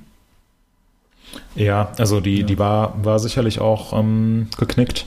Ähm, aber unterm Strich war sie einfach zu langsam. Und das hat sie dann auch gesagt. Also habe mich in, in Val mit ihr unterhalten, habe sie, hab sie dann nochmal gefragt, ob sie einen Fehler gemacht hat oder so, den man jetzt in der Übertragung nicht gesehen hat. Und sie hat gesagt, nee, also sie, sie war, war halt einfach zu langsam, beziehungsweise Wally und Nina waren schneller. Also ähm, das hätte sie dann schon irgendwie cool einordnen können. Ähm, und natürlich ist es gerade für die französischen Fahrer eine riesengroße Chance, in Leger Weltmeister zu werden. Also ähm, ja letzte Weltmeisterschaft ähm, in Leger. Ähm, Markus, du erinnerst dich vielleicht, da äh, warst du noch ein junger Hüpfer, ähm, war 2004. Hm. Ach, damals. Also das, oh, als, äh, als Steve Pete kurz vorm Ziel weggerutscht ist und deswegen Fabienne Barrel Weltmeister in Frankreich geworden ist. Das war das letzte Mal, dass in Frankreich eine Weltmeisterschaft ausgetragen wurde. Also es ist 18 Jahre her. Ähm, und es Aber weißt du, wer Zweiter war eigentlich? Greg ähm, Minard gehe ich genau. von aus. Ja. ja. Wir, wir, reden wirklich von, weißt du, das ist Steve Pete und Fabian Barrell. Ja, ach so, Greg Minard, ja, ja, das wird auch noch. ja. ähm, ich habe ich hab noch ganz kurz was zum Highspeed und zwar, es lässt sich tatsächlich an den Zahlen zumindest bruchstückhaft so ein bisschen ablesen, dass Miriam Nicole da einfach auch recht hat. Denn ähm, es wird ja immer so der Topspeed verzeichnet in den Ergebnislisten und da ist sie nur auf Platz 13 mit 49 km/h. Mhm. Also ist natürlich jetzt nur äh, eine, eine Wahrnehmung oder da, ich weiß nicht genau, es gibt, wird da nur eine, eine Schranke geben, wo die da durchknallen. Ja, die, die war aber, aber auf dem, die war auf dem Motorway. Ich weiß nicht ah, okay, genau, ja. wo dort, aber relativ weit unten, also schon in, in der Nähe des Ziels. Ähm, ja, also nicht mehr, nicht 49, mehr im Wald. Ja, was ist okay. Nina da gefahren? Also, ist 49 gefahren. Äh, Nina ist äh, Erste geworden dort mit ja. einem Topspeed von 54,7. Ja. Und direkt dahinter Wally mit 53,5. Das ist schon deutlich und, schneller, ja. Ja. ja, und was ich auch krass fand, wenn man so ein bisschen runterscrollt, man hat dann so, äh, also leider gibt es von den Männern, äh, gibt es nicht so viele Daten. Da ist ähm, der schnellste ist Aaron Gwynn mit 58, also Wally ist da nicht weit weg. Mhm. Also die fahren auch alle so, sind unter 60 und der schnellste ist tatsächlich Jordan Williams gewesen, der bei den Junioren gewonnen hat mit 61. Und äh, das ist halt noch schon mal was anderes. Und äh, was ich dann noch interessant fand, ich äh, bin echt vorhin mal durchgegangen, ähm, da ist zum Beispiel auf Platz 11 bei den Junioren ist Joy Atella oder Atella gewesen und ähm, die ist äh, vor Leuten gewesen, die teilweise 41er äh, Topspeed hatten und die ist zum Beispiel nur 35er Topspeed gefahren und es wird trotzdem auf Platz 11 gefahren. Also mhm. das hat dann hat nicht unbedingt immer was zu tun, kommt im Endeffekt, denke ich, ist es einfach die Konstanz, die du über die ganze Strecke logischerweise haben musst. Aber es sagt natürlich was dafür äh, darüber aus, wie, wie schnell dein Rad ist im Endeffekt wahrscheinlich. Dass du einfach, wenn du runterknallst und du fährst einfach 5 km/h schneller als jemand anders in der Person, äh, als, als jemand anders, dann wird das schon Auswirkungen haben. Ja. Mhm. Ja, und auf dem, auf dem Motorway hast du jetzt auch nicht so viele Möglichkeiten, noch großartig zu beschleunigen oder so. Ja. Sondern da musst du halt die Sprünge perfekt treffen und die Landungen perfekt treffen und hast dann da deinen Speed. Also im Prinzip ähm, ging es darum, von dem Sprung aus dem Wald raus, wo Reese Wilson letztes Jahr so krass gestürzt ist, bis ins Ziel musste man einfach nur so gut es geht Geschwindigkeit aufrechthalten. Und mhm. wenn dann da bei einer Nina Hoffmann 54 km/h sind und bei Miriam Nicole aber nur 49 km/h, dann ist das erstmal nur eine Momentaufnahme, die sich aber schon auf diesen gesamten Zielbereich hochrechnen lässt, ja. so ein Stück weit. Ja. Und ähm, 5 km/h auf, keine Ahnung, eine halbe Minute oder 800 Metern, das also macht halt schon einiges aus. Ja. Und das kann man dann auch direkt in den Ergebnislisten ablesen. Also da hat, da hat Miriam Nicole das, ähm, das Rennen verloren. Hatte auch schon im Training die ganze Zeit Probleme mit den Sprüngen. Gab es auch ähm, einiges an Kritik von, äh, auch von diversen Fahrern, dass die Sprünge einfach nicht, nicht cool waren. Ähm, ja, aber da muss man Nina echt gratulieren und auch bei, bei Wally fand ich es cool. Für mich, also Wally hatte ja letztes Jahr ein sehr, sehr schwieriges Jahr. Ähm, und für mich so der, also es ist halt, ist ständig irgendwie ähm, kurz vorm Ziel gestürzt und echt so der, ähm, also der Tiefpunkt, den ich bei ihr miterlebt habe, war tatsächlich auch letztes Jahr in Leger, als sie ähm, sowieso schon kein, ich glaube, sie hat keinen so tollen Rennlauf und ist dann im allerletzten Anlieger, also 15 Meter vorm Ziel, ist sie, ist sie gestürzt, einfach weggerutscht und ja, lag dann im Zielbereich und war einfach völlig niedergeschlagen und ihre Familie war da und hat versucht, sie aufzubauen und so und die ganzen Betreuer, alle Leute vom Team.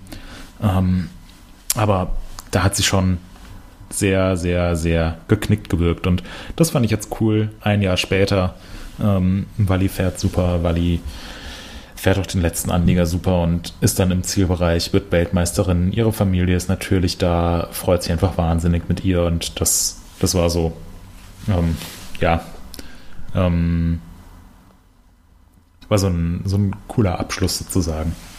Ähm, mhm. Das fand ich, fand ich schön zu sehen. Ja. Und dann noch eine Sache, was du eben angesprochen hast, äh, Jordan Williams mit dem höchsten Topspeed des Tages. Hm. Ich weiß nicht, ob er letzten Endes auch die schnellste Zeit des Tages hatte oder ob Bruni da ein bisschen schneller war als er. Also, äh, er ist, ich bin gerade bei der, beim, beim anderen Rennen, äh, ist er nämlich in Val ist er nämlich noch schneller gefahren, Jordan Williams, 64er Topspeed. Ähm, äh, genau, also er hatte die 3.28.3 hatte Jordan Williams und die und, nee, war 8 Sekunden langsamer als Luke.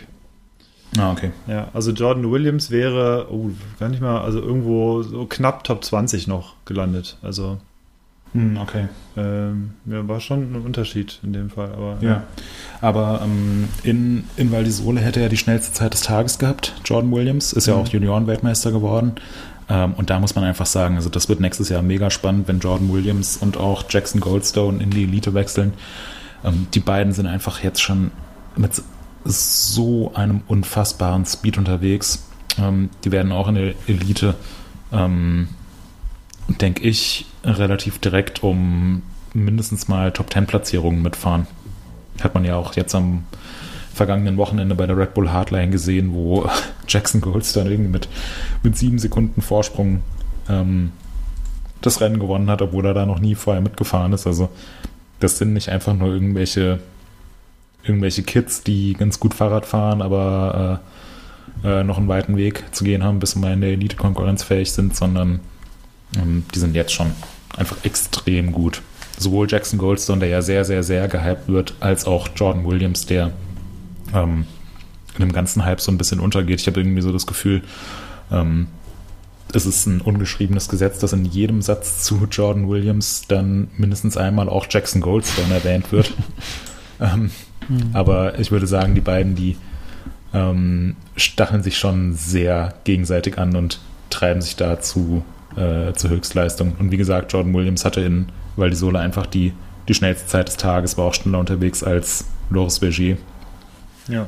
Und ähm, ja, Bedingungen sind natürlich immer ein bisschen unterschiedlich, aber da können wir uns schon sehr auf zwei extrem schnelle Nachwuchsfahrer freuen. Hm. Ich habe gerade geguckt, das waren wirklich, der ist ja nochmal dreieinhalb Sekunden schneller gewesen als Loris Verger.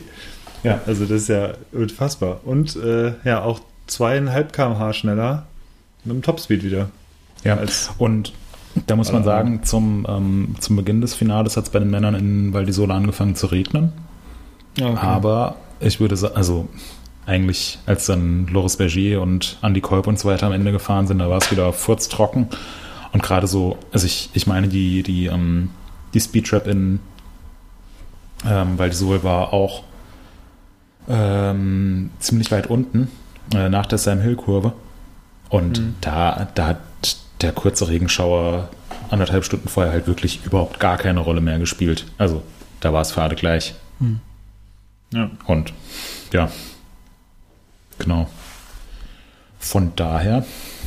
Äh, mal was anderes noch, wenn jetzt ähm, äh, die Leute von den Junioren zu den zur Elite aufsteigen, äh, gab es denn in diesem Jahr auch äh, Leute, die ihre Karriere äh, so beenden mit der Saison? Also ich hatte jetzt gar nichts so direkt mitbekommen. Hast du da irgendwas äh, gehört oder ist nichts, ist nichts in der, an der Front zu berichten.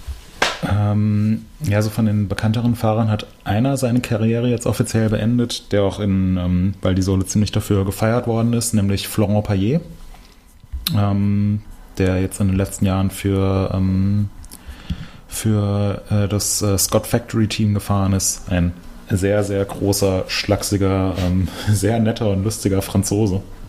Ähm, der von der kleinen Insel La Réunion kommt. Mhm. Ähm, der ist in, äh, in Val seinen letzten World Cup gefahren, ist auch vor einigen Jahren bei der Weltmeisterschaft dort mal Dritter geworden, weil jetzt niemand, der irgendwie mal einen World Cup gewonnen hat, aber der gerade so für die, für die französischen ähm, jungen Fahrer immer so ein, ein, Vorbild war, sehr, sehr respektiert war im, im Fahrerfeld und der jetzt eben seine Karriere beendet hat. Ansonsten ähm, Nee, gibt es da, gibt's da keine Abschiede zu verzeichnen, jedenfalls nicht von, ähm, von bekannten Fahrern. Mhm. Aber kann auch sein, dass da im Winter noch irgendwas bekannt gegeben wird. Ja. Ach, stimmt, ich gehe jetzt aber mal. Die Zeit kommt ja auch noch, ne? Die ganzen Teamwechsel und äh, Teamgerüchte und ja. so weiter. Das, das werden wir ja sicherlich dann auch wieder ja, alles mitbekommen. Ja. Wahrscheinlich auch äh, hier behandeln im Podcast, denke ich mal. Ja, davon gehe ich auch mal aus. Ja, ja. ja also oft ist es ja so, dass die Leute dann sagen, hier letztes Rennen, letzter World Cup und übrigens war eine tolle Zeit, ähm, aber ich äh, mache jetzt was mit Holz oder so. Ne? Das äh, bietet ja. sich ja dann immer an. Ja, genau. Und ähm, ich hatte, hatte so ein, äh, also jetzt während der Saison schon mal so ein bisschen oder man, man muss ja eigentlich immer fragen, wie lang fährt Greg Minard eigentlich noch? Also der ist ja jetzt auch nicht mehr der, der allerjüngste. Ähm, Schöner Mann. Darf man, ja. Das darf man sich nicht fragen, Mensch. Ja. Oder ähm, auch zum Beispiel bei Nino Schurter. Ähm, der hat jetzt ähm, ist in Leger zum zehnten Mal Weltmeister geworden. ähm, hat dazu auch noch den typ, ja. hat dazu auch noch den Rekord von äh, Julien Absalon egalisiert mit den meisten ähm, World Cup-Siegen der Cross-Country-Geschichte. Sind 34 Ich glaube, da bei der Zahl weiß ich nie mhm. so genau Bescheid, aber ist auf ja. jeden Fall da gemeinsam mit Absalon auf Platz 1. Wusstest du eigentlich, da, ganz, kurz, ganz kurzer Einwurf, wusstest du eigentlich, dass Nino Schurter 2004 in Leger auch Weltmeister geworden ist bei den Junioren? Weil das wundert mich jetzt ehrlich gesagt nicht. ja. Ähm, und da hatte ich dann, ähm, also wir haben uns ja, wie gesagt, die, die Weltmeisterschaft in Leger auch beim Cross Country angeschaut. Ähm, hab gesehen, wie Schurter über die Ziellinie gefahren ist mit einem sensationellen Rennen und dann so in der Luft beide Hände einfach so vor sich gehalten hat, dass er gezeigt hat, hier zehn. Ey, schaut mich an, ich habe zehnmal die Weltmeisterschaft gewonnen. Unfassbar. Und da hatte ich dann kurz so einen Schockmoment, weil ich dachte, oh, also Samstag ist ähm, World Cup-Finale in Val di Sol vom Downhill.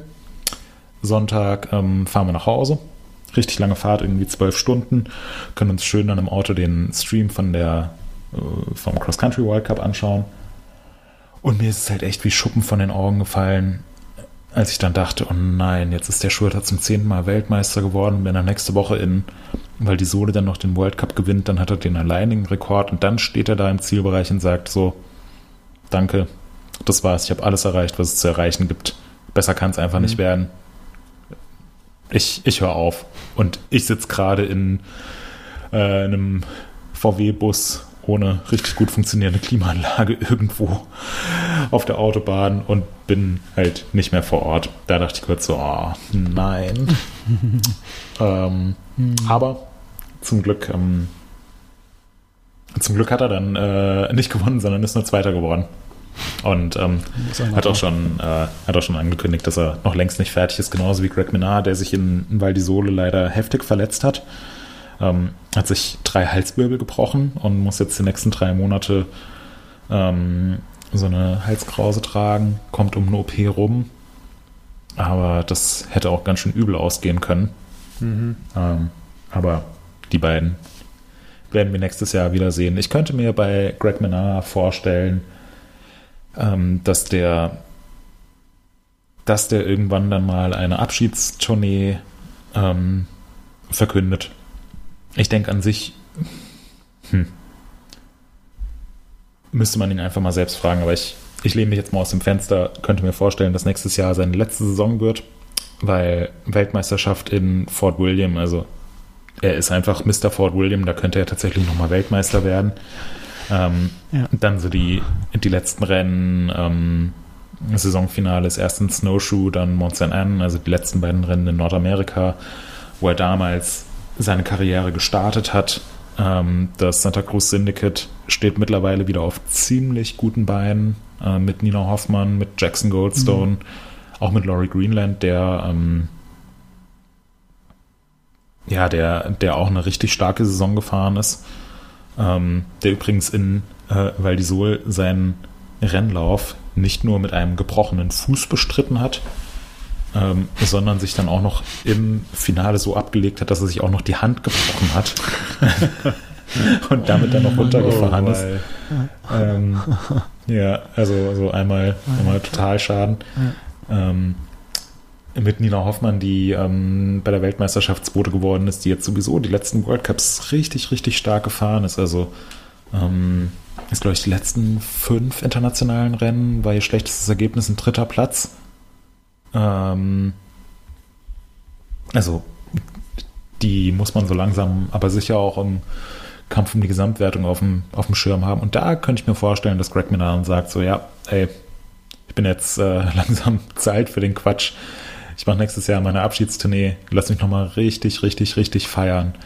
Ähm, werd Weltmeister in Fort William, ähm, fahre dann noch die letzten beiden World Cups in Nordamerika und dann, dann reicht es mir auch und dass er aber auf jeden Fall dem Sport treu bleibt und ähm, es wirkt so, als ob er auch so an den ganzen ähm, Entwicklungen und Hintergründen des World Cups interessiert ist ähm, und dann da vielleicht irgendwie eine, eine entscheidende Rolle einnimmt, was so die die ganze Entwicklung der Disziplin angeht. Das könnte ich mir vorstellen. Aber mal schauen, wahrscheinlich ja. sagt er dann nächstes Jahr, ich habe jetzt nochmal meinen Vertrag bis 2029 verlängert und sobald ich dann ein erstes graues Haar habe oder meine Frisur nicht perfekt sitzt, mache ich mir mal Gedanken über meinen Abschied. Ich fahre so lange, bis ich hässlich werde. ja.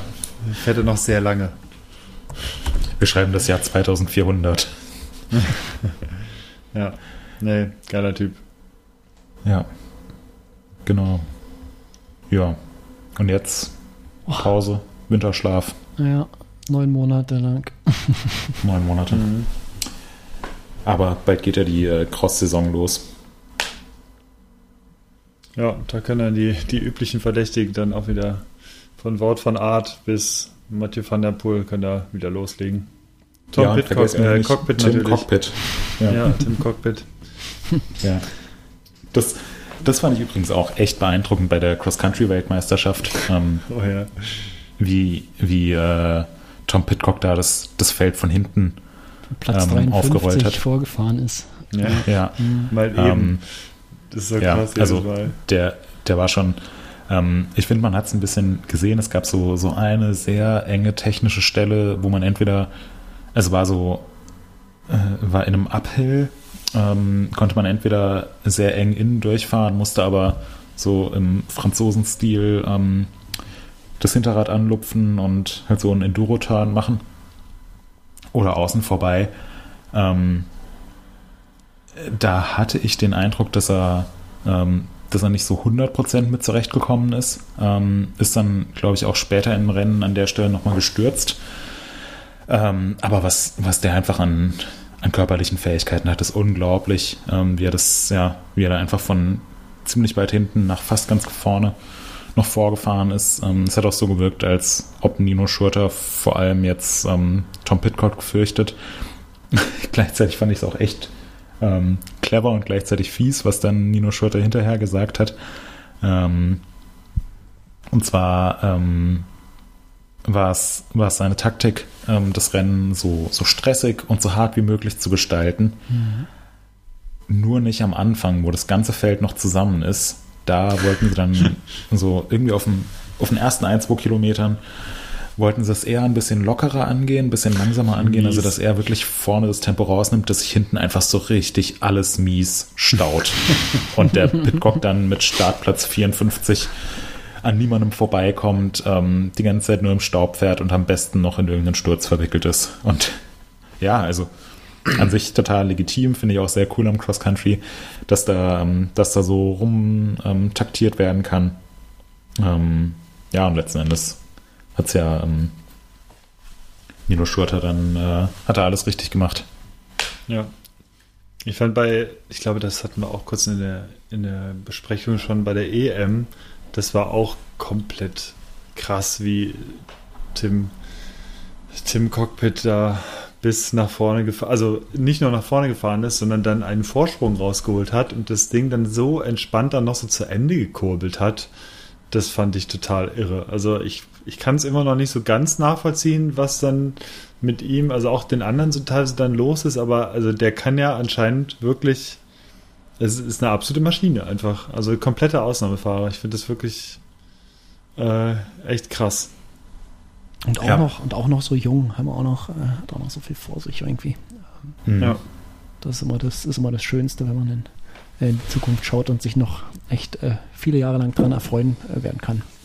Ja, ist ja. halt die Frage, wie sehr er den Fokus auf, auf Mountainbiken legen wird. Mhm. Ähm, wäre halt, also. Du aber Moritz, selbst wenn er, wenn er äh, bei der Tour de France regelmäßig mit 84 Kilometer pro Stunde den Berg runterrollt und andere Leute einhändig überholt und dabei noch an die Trinkflasche greift, äh, das wäre es mir auch wert. Also da muss er nicht unbedingt Mountainbike fahren. Äh, ja. Ist dann einfach, ist einfach nur so geil, ein Ausnahme, ein Ausnahmesportler. Ja, das auf jeden Fall. Gleichzeitig finde ich zum Beispiel bei ähm, Pauline Ferrand-Prévot auch echt cool. Also sie ist, ähm, ist in Leger Weltmeisterin geworden, wurde da auch total abgefeiert von den ganzen französischen Fans, hat auch dann in der Woche drauf noch das äh, World Cup Finale in Val di Sole gewonnen. Will jetzt, glaube ich, noch bei der ähm, Marathon-WM und der Gravel-Weltmeisterschaft an den Start gehen, wo ja auch gute Chancen eingeräumt werden. Und die ist ja eigentlich ähnlich wie ähm, wie Tom Pitcock einfach so eine absolute Ausnahmeerscheinung, was den Frauenradsport angeht und war auch schon auf der, auf der Straße sehr, sehr erfolgreich. Also mhm. war unter anderem mal zeitgleich äh, Cross-Country-Weltmeisterin, ähm, Cross-Weltmeisterin und Straßenweltmeisterin. Und die hat sich halt nicht, ähm, nicht fürs ganz große Geld entschieden, ähm, was es auf der Straße zu holen gibt, ähm, sondern ist eher so ein bisschen ihrem Herzen gefolgt und einfach Mountainbike gefahren. Da sieht man jetzt eben halt die ganzen Erfolge. Ähm, aber eigentlich rational betrachtet ist, äh, macht halt absolut Sinn, sich voll und ganz auf den Straßenradsport zu konzentrieren. Und dann sind natürlich Ausflüge ins Gelände immer toll zu sehen. Ähm, zeigen auch einfach den, den Stellenwert vom Cross-Country-Sport, wenn, wenn jetzt äh, Tom Pitcock an den Start geht oder mhm. ähm, Van der Poel oder wer auch immer. Ähm, ja, ich glaube, die Wahrscheinlichkeit, dass wir Tom Pitcock ähm, bei der Tour de France ähm, absurde Sachen machen sehen, ist größer als, als jetzt äh, dauerhaft im, im World Cup. Ja. Aber mal schauen. Vielleicht hat er ja auch einfach Bock auf Hermann. Deswegen, und wenn er ja hier und da mal auftaucht, ist das ja auch okay. Ja. ja, jetzt, jetzt habe ich euch hier die ganze Zeit von äh, Downhill und World Cup und ein bisschen Cross Country zugetextet. Ähm, habt ihr da noch Fragen? Oder ist euer Wissensdurst gestillt worden? Also mein Fragendurst ist auf jeden Fall gut gestillt worden, weil, wie gesagt, das, das finde ich immer eigentlich das Coole, dass wir einfach dadurch äh, Insights von dir bekommen oder wenn Gregor zum Beispiel auch dann mal mit dabei ist, auch Insights von ihm, äh, die man halt sonst nicht bekommt, weil äh, man einfach nicht dabei ist und äh, neben den Ergebnissen halt auch nicht so oft die Chance oder nicht so viel die Chance hat, neben Social Media irgendwie noch mehr mitzukriegen. Und deswegen ist es, äh, finde ich es immer ganz cool. Und äh, mir hat es sehr gefallen und äh, das fand ich sehr gut. Äh, was du das erzählt hast. Mir fällt es erstmal nichts ein. Dem, Freut mich dem zu möchte ich Dann mich anschließen. Auch mein, mein Durst nach Anekdoten und Klatsch und Tratsch wurde hier äh, übererfüllt. Äh, vielen Dank. Anders dafür. als der nach Bier, ne? ja, vielen Dank, Moritz. Ähm, ich glaube, dass äh, das waren wieder, das waren Infos, die, die auch bei unserer Hörerschaft sehr gut äh, ankommen werden. Bin ich mir, ja. bin ich mir sicher. Gut, dann hätte ich noch eine Frage an euch, die ich euch immer stelle, wenn ja. ich von einer Weltmeisterschaft mhm. nach Hause komme. Jetzt sind ja insbesondere die Downhiller und Downhillerinnen auf äh, speziell lackierten Rädern an den Start gegangen. Ähm, Hattet ihr da einen Highlight, einen Favoriten, wenn ihr euch jetzt ein Rad aussuchen könnt? Das Giant E-Bike darf ich nicht wählen, ne? Von Doch, das darfst e du auch wählen. das fand ich darfst ja. du auch wählen, aber ähm, äh, nee, musst dann halt auch damit rechnen, dass du ähm, von Ahne ähm, bis ans Lebensende damit aufgezogen und ja, das dafür kritisiert doch, Das werde ich doch sowieso. Also das ist mir doch egal. Ähm, ja. ja, ich, ich muss noch mal ganz kurz äh, gucken. Ähm, aber äh, also, eins von den Bikes ist halt dieses äh, dieses E-Giant. Das ist bei mir hängen geblieben. Diese Lackierung, die war tatsächlich äh, überaus äh, einprägsam. Das war von der EMTB Weltmeisterschaft. Die war auch in, in Leger. Habt ihr davon was mitbekommen eigentlich? Ja. ja. Auf dem Weg zum Trackwalk vom Downhill sind wir so einen, ähm, so einen super schmalen Single Trail musste man runterlaufen. Irgendwie, weil ähm, der Sessellift kommt so 100 Meter oberhalb des Starts raus und dann muss man halt einfach einen Single Trail runterlaufen. Ähm, und äh, Gregor und ich laufen da gerade runter. Und auf einmal kommen so drei Typen an in so einer hautengen äh, Lycra-Pelle, ähm, slowakische Teamtrikots auf E-Bikes, hämmern da runter und fahren uns auch fast über den Haufen. Und ich, ich schaue den einen Typ noch so an, denke mir, ach du Scheiße, ey, was, was soll das denn jetzt? Ähm, wieso, wieso gehst du nicht einfach entspannt an oder lass uns hier zumindest zur Seite gehen? Und dann denke ich mir, hm, das Gesicht kennst du doch. Brille kennst du auch und den Bart kennst du auch und dann ähm, ist da tatsächlich äh, Peter Sagan gerade ähm, zum, zum äh, Start vom Downhill Track Walk gerollt, hat mal eine kleine E-Bike-Spritztour gemacht. Der ist, äh, ist auch ähm, bei der E-Mountainbike, E-Cross-Country-Weltmeisterschaft an den Start gegangen. Ähm, Gab es auch ganz schön viel Tamtam. -Tam. Also man musste zum Beispiel, ähm, wir sind dann bei Specialized vorbei, da war mit denen in den, in den Cross-Country-Pits drin.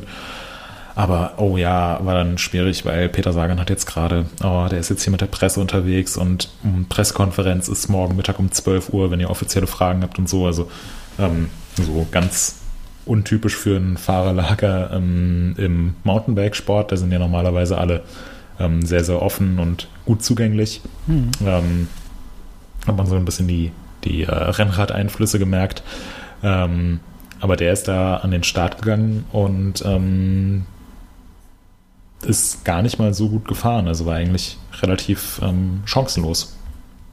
Hm. Und Ansonsten haben wir jetzt nicht so ultra viel mitbekommen von der E-Bike WM, ähm, weil zeitgleich auch noch andere Events waren, aber haben viele Räder durchfotografiert, ähm, haben auch so ein bisschen, ja, ähm, ein paar Stimmen oder haben uns mit vielen Leuten über das äh, über das Thema E-Bike Weltmeisterschaft, E-Bike als Rennformat, Strecke und so weiter unterhalten.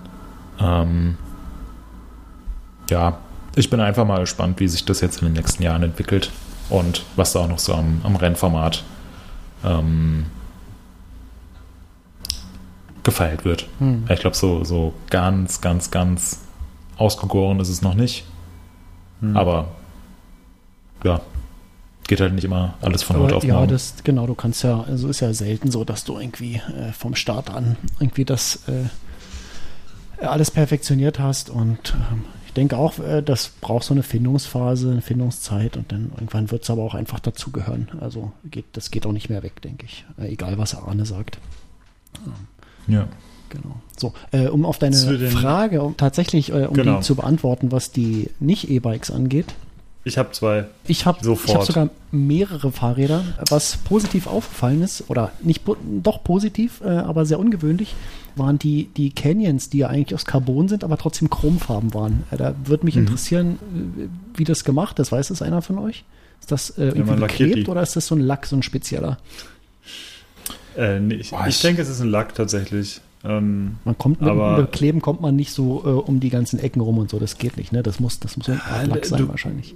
Man kann schon folieren, aber das sieht dann nicht so gut aus. Mhm. Also ich gehe schon davon aus, also ich, ich habe die Räder nicht live gesehen, aber ich gehe davon aus tatsächlich, dass es ein spezieller Lack ist. Mhm. Und ich sag im, ja. im Baumarktlack gibt es ja auch Chromlack, den ja, darfst du nicht auf äh, Outdoor-Geschichten so draufschmeißen. genau, nee, ich glaube tatsächlich, ja. ich glaube, es ist lackiert. Aber die fallen auf jeden Fall auf. Auch, also ganz komisch, weil sie an sich sehr schlicht sind mit dieser äh, Einfarb, mhm. also mit nicht farbigen Lackierung. Hier und da hat man mal irgendwie Akzente gehabt über die Bremssättel oder sowas, aber an sich dann doch wieder sehr auffällig dadurch. Ne? Also mhm. hat, mir, hat mir gefallen. Und ansonsten ähm, fand ich auch sehr schön das Cube von Max Hartenstein. Also die Lackierung, die, äh, die macht ordentlich was her. Also das Einzige, was da so ein bisschen unstimmig war an dem Rad, ist dieses äh, Fox Orange an der Gabel. Also das das passte da leider nicht ganz so hin. Aber sonst. Da habe ich direkt eine Weiterleitung, wo es mich super gepasst hat, fand ich. Und zwar erstmals super gepasst hat, weil ich bin leider überhaupt kein Fan von diesem Orange, von dieser Gabel ist das äh, Pivot Firebird von Jenna mhm. Hastings, Stimmt, ja. die auch dann bei ja. den Junioren gewonnen hat. Und das fand ich einfach, ich meine, wer den Film Cars kennt, äh, äh, ein schöner, ein schöner äh, 3D-animierter Film ähm, mit Lightning McQueen als Hauptdarsteller. Äh, das ist so geil mit Liebe zum Detail gemacht worden, dieses Fahrrad. Ich fand es wahnsinnig gut. Also, du mhm. hast halt, du hast vorne die Augen, die so blitzen. Äh, du merkst auch so ein leicht, na, kein Farbübergang, aber das passt mit den Flammen ganz gut, mit dieser mhm. orangenen Gabel. Ja, ja. Dann hast du dort, wo äh, eigentlich das Rusty's Logo ist, das ist so ein, so ein fiktiver Sponsor in dem Film, da steht Leger, leider mit dem kleinen Tippfehler, der fehlt das S. Ja. Äh, das war so, ah, so fast, aber der Rest ist halt einfach absolut perfekt an diesem Fahrrad. Ähm, was ich ganz witzig fand, ist, dass ja dann auch sehr schnell rauskam, dass Laurie Greenland, beziehungsweise die, äh, die Designer von, von dem Rad, äh, also von, vom Syndicate, genau die gleiche Idee hatten und auch ein äh, Lightning McQueen Bike gebaut haben. Da muss ich aber sagen, da ist es von Jenna Hastings noch ein Stück besser gelungen. Äh, für, für meine Begriffe. Und also das Rad fand ich der absolute Knaller. In, in sich natürlich halt viel zu, viel zu drüber, das ganze Rad. Irgendwie optisch und farblich knallt es natürlich, aber in der Ausführung fand ich es einfach geil. Und mhm. ähm, das zweite fand ich definitiv äh, das äh, Track Session von Loris Verger. Weil oh, das, ja. ich finde, also so diese Farben und wenn du halt näher rangehst, ist es gleichzeitig wirkt es total, ähm, also erstmal eher so ein bisschen entspannt und unauffällig und dann kommst du näher ran und die Farbe knallt halt. Also in den Details sieht man das super gut. Also das ist, also Track und Specialized, ähm, die ähm, hauen gerade, finde ich, immer zur WM. Also Brüni, das Rad sieht auch stark aus. Also die mhm. hauen immer diese krassen Details raus, äh, diese ganz, ganz kleinen Muster im Lack. Also ich weiß nicht, wie sie es genau machen, aber es ist der Wahnsinn jedes Mal. Also die beiden Räder sind so meine Favoriten. Mhm. Ja, würde ich mich äh, beim Rat von Loris Berger ähm, anschließen. Das fand ich auch das, ähm, das Schickste. Ähm, einfach wie viele Details es daran mhm. zu entdecken gibt. Es ist auch eine insgesamt eine richtig krasse Bastelbude. Also wir haben uns, ähm, uns lang mit ähm, Loris Mechaniker unterhalten. Ey, was, was der da alles ähm, zusammenbaut, ist schon ähm, so an, an, kleinen Veränderungen, Details ähm, ganz schön aufwendig. Ähm, mir, haben die, mir haben die Canyons auch gut gefallen. Ich fand auch die Räder von Scott ziemlich schick, muss ich sagen. Mhm. Ähm, und das Rad von, ähm, von Jenna Hastings war auch sehr cool. Das Comic-Rad, ja. Ja. Ähm, die, schönste, die schönste Herleitung, also generell fand ich die, die Räder von Pivot ähm, sehr gelungen. Ähm, auch das Martini-Bike von Bernard Kerr. Ähm, mit, äh, ich, ich glaube, das hat ähm, leider die Red Bull Hardline nicht ganz überlebt. Ähm, aber fand ich auch sehr, sehr schick. Die schönste Herleitung eines WM-Bikes ähm, hat aber das Rad von, äh, von Ed Masters. Ähm, ich weiß nicht, ob ihr es gesehen habt, aber es hat mir außergewöhnlich gut gefallen. Da musste ich auch herzhaft lachen. Ich äh, schicke euch gleich mal den, den Link in unseren äh, Podcast-Channel rein. Mhm. Ja, genau. Jetzt muss ich wieder lachen, sorry. ähm, ja, das äh, fand ich auch sehr lustig. Also generell haut äh, Pippe da zur Weltmeisterschaft immer ganz schöne Knaller raus. Kann mich auch daran erinnern, dass Bernard Kerr vor ein paar Jahren mal so ein, ähm, so ein Firebird in einem Shell-Design hatte. Was auch, was auch super cool aussah. Ja, und jetzt, ja, äh, ich habe euch eben mal den Link ja. reingeschickt. Und wenn man dann auf Seite 2 scrollt, ähm, was die Inspiration bei dieses Gefährt sieht. das ist geil. Ähm, für alle, die jetzt hier zuhören und wissen wollen, worum es geht, der Link dazu Link. ist in den Show Notes. Guckt einfach rein. Aber auch, aber auch da muss ich sagen, die Gabel halt wieder so. Ah, ja. Ah, also Gold und Orange und dann zusammen mit der anderen Farbe. Ah, ich weiß es nicht. Ja. Ich weiß es nicht. Aber der Rest, ja, äh, mm, Knaller. Cool, ja. Sehr schön. Aber was jetzt sogar äh, zum Thema Conti-Logo von der Farbe her, das passt sogar mit diesen, mit diesen Stripes, die da so mit drin sind, eigentlich ganz gut. Ja. ja. Aber hier zum Thema Gold, ähm, beziehungsweise äh, Fox, ähm, mit den Fox-Farben. Ähm, ich habe jetzt gesehen, einen Teaser zu einem Video mit Bryn Atkinson und dem Norco Range, ähm, mhm. was irgendwie heißt Gold Standard, weil es so ein tolles ja. Rad sein soll. Ähm, hast du den Teaser davon auch gesehen, Hannes? Äh, ich habe den, äh, das Video schon gesehen. Wir haben es wir ah. noch nicht, äh, es ist nur noch nicht, es wird äh, jetzt äh, hoffentlich gebaut irgendwie die nächsten Stunden. Also spätestens, wenn ihr das gehört habt, jetzt hier, dann wird das Video online sein schon. Aber ich habe nur kurz reingeguckt, das sieht richtig krass aus. ja, also da ist ja wirklich alles Gold dran. Ja. Also, also komplett abgefahren. Ja. Ribery das würde mit Orange würde es kaufen. Ja, ja, genau. Ich würde vorher noch so ein bisschen ein paar Kilo Salz drüber kippen und dann äh, würde Salt Bay vor ihm stehen. Ja, da habe ich einen Clip gesehen. Einen Clip gesehen aus Dubai, wo das einer bestellt hat, für 1000 Dollar oder so. Also hat jemand aus dem Restaurant gefilmt und das wurde dann zum Gast gebracht. Und zuerst kam aber so ein bisschen so SEK-mäßig so eine Spezialeinheit mit so Fake-Waffen, kam so reingestürmt, so drei, vier äh, äh so paramilitärmäßig äh, und äh, guckten alle und ähm, drohten mit ihren Waffen so ein bisschen, äh, hier kommt jetzt was und bewachten dann so und dann kam einer äh, groß hier mit dem ganzen ähm, Wunderkerzen, Tamtam -Tam und so und hat halt irgendwie dieses, äh, dieses Steak gebracht und das war irgendwie in so einem Koffer und da drin war dann noch so Nebel drin und dann haben dieses Steak da rausgehoben, also komplett übertrieben. Ich muss mal gucken, ob ich das finde, aber und das war dann auch so ein Goldsteak wie Ribery sich das damals bestellt hatte. Ja. Äh, ja. Muss man, wer, wer das mag, kann sich das ja gern kaufen. Ja, wieso auch nicht. Apropos ja. kaufen. Ähm, wir sind ja soweit durch jetzt, oder? Mit unserem jo. kleinen Ausflug ja. nach äh, die Alpen. Was habt ihr euch denn gekauft? Habt ihr euch überhaupt was gekauft? Ich weiß, dass Hannes sich irgendwelchen äh, Zeug gekauft hat. Willst du direkt mal anfangen? Quatsch gekauft hat. Äh, ja, ich kann mal anfangen. Sekunde, ich gebe mal diesen Gold Standard Link, habe ich jetzt gerade noch einmal an Moritz geschickt. Schick ihn Ähm, in die Shownotes, damit unsere äh, Zuhörer Das ist. auch äh, was davon Ja, die haben. kriegen, nein, nein, nein, die kriegen natürlich nicht den YouTube-Link, sondern den MTV News-Link, dann, wo das Video drauf ist. Natürlich. Ähm, ja, was habe ich mir gekauft? Ich habe mir tatsächlich zwei, zwei größere Sachen gekauft. Ähm, und zwar ein äh, Bevor die Inflation Sigma- das Geld noch weiter auffrisst. Genau. äh, ja, ich habe da relativ lange jetzt irgendwie, beziehungsweise der Auslöser, äh, es gab jeweils Auslöser für diese beiden äh, Artikel. Und zwar war mein erster Auslöser tatsächlich der District Ride, den ich fotografiert hatte vor anderthalb Wochen in Nürnberg. Dort bin ich wie immer angereist mit drei Festbrennweiten und es ist tatsächlich relativ grenzwertig bei einem Event wie dem District Ride, weil dort hat man nicht viel Platz Nicht viel Und, Zeit vor ähm, allen Dingen, ne? nicht viel Zeit. Mhm. Äh, man hat in der Regel, ja, es sind im, im Finale sind 13 Leute mitgefahren, sprich, äh, du, du hast am ersten Tag einen Run gehabt und am zweiten Tag zwei Runs. Also man kann sich ausrechnen, wie viele Möglichkeiten man dann für Fotos hat und da will man natürlich möglichst flexibel sein.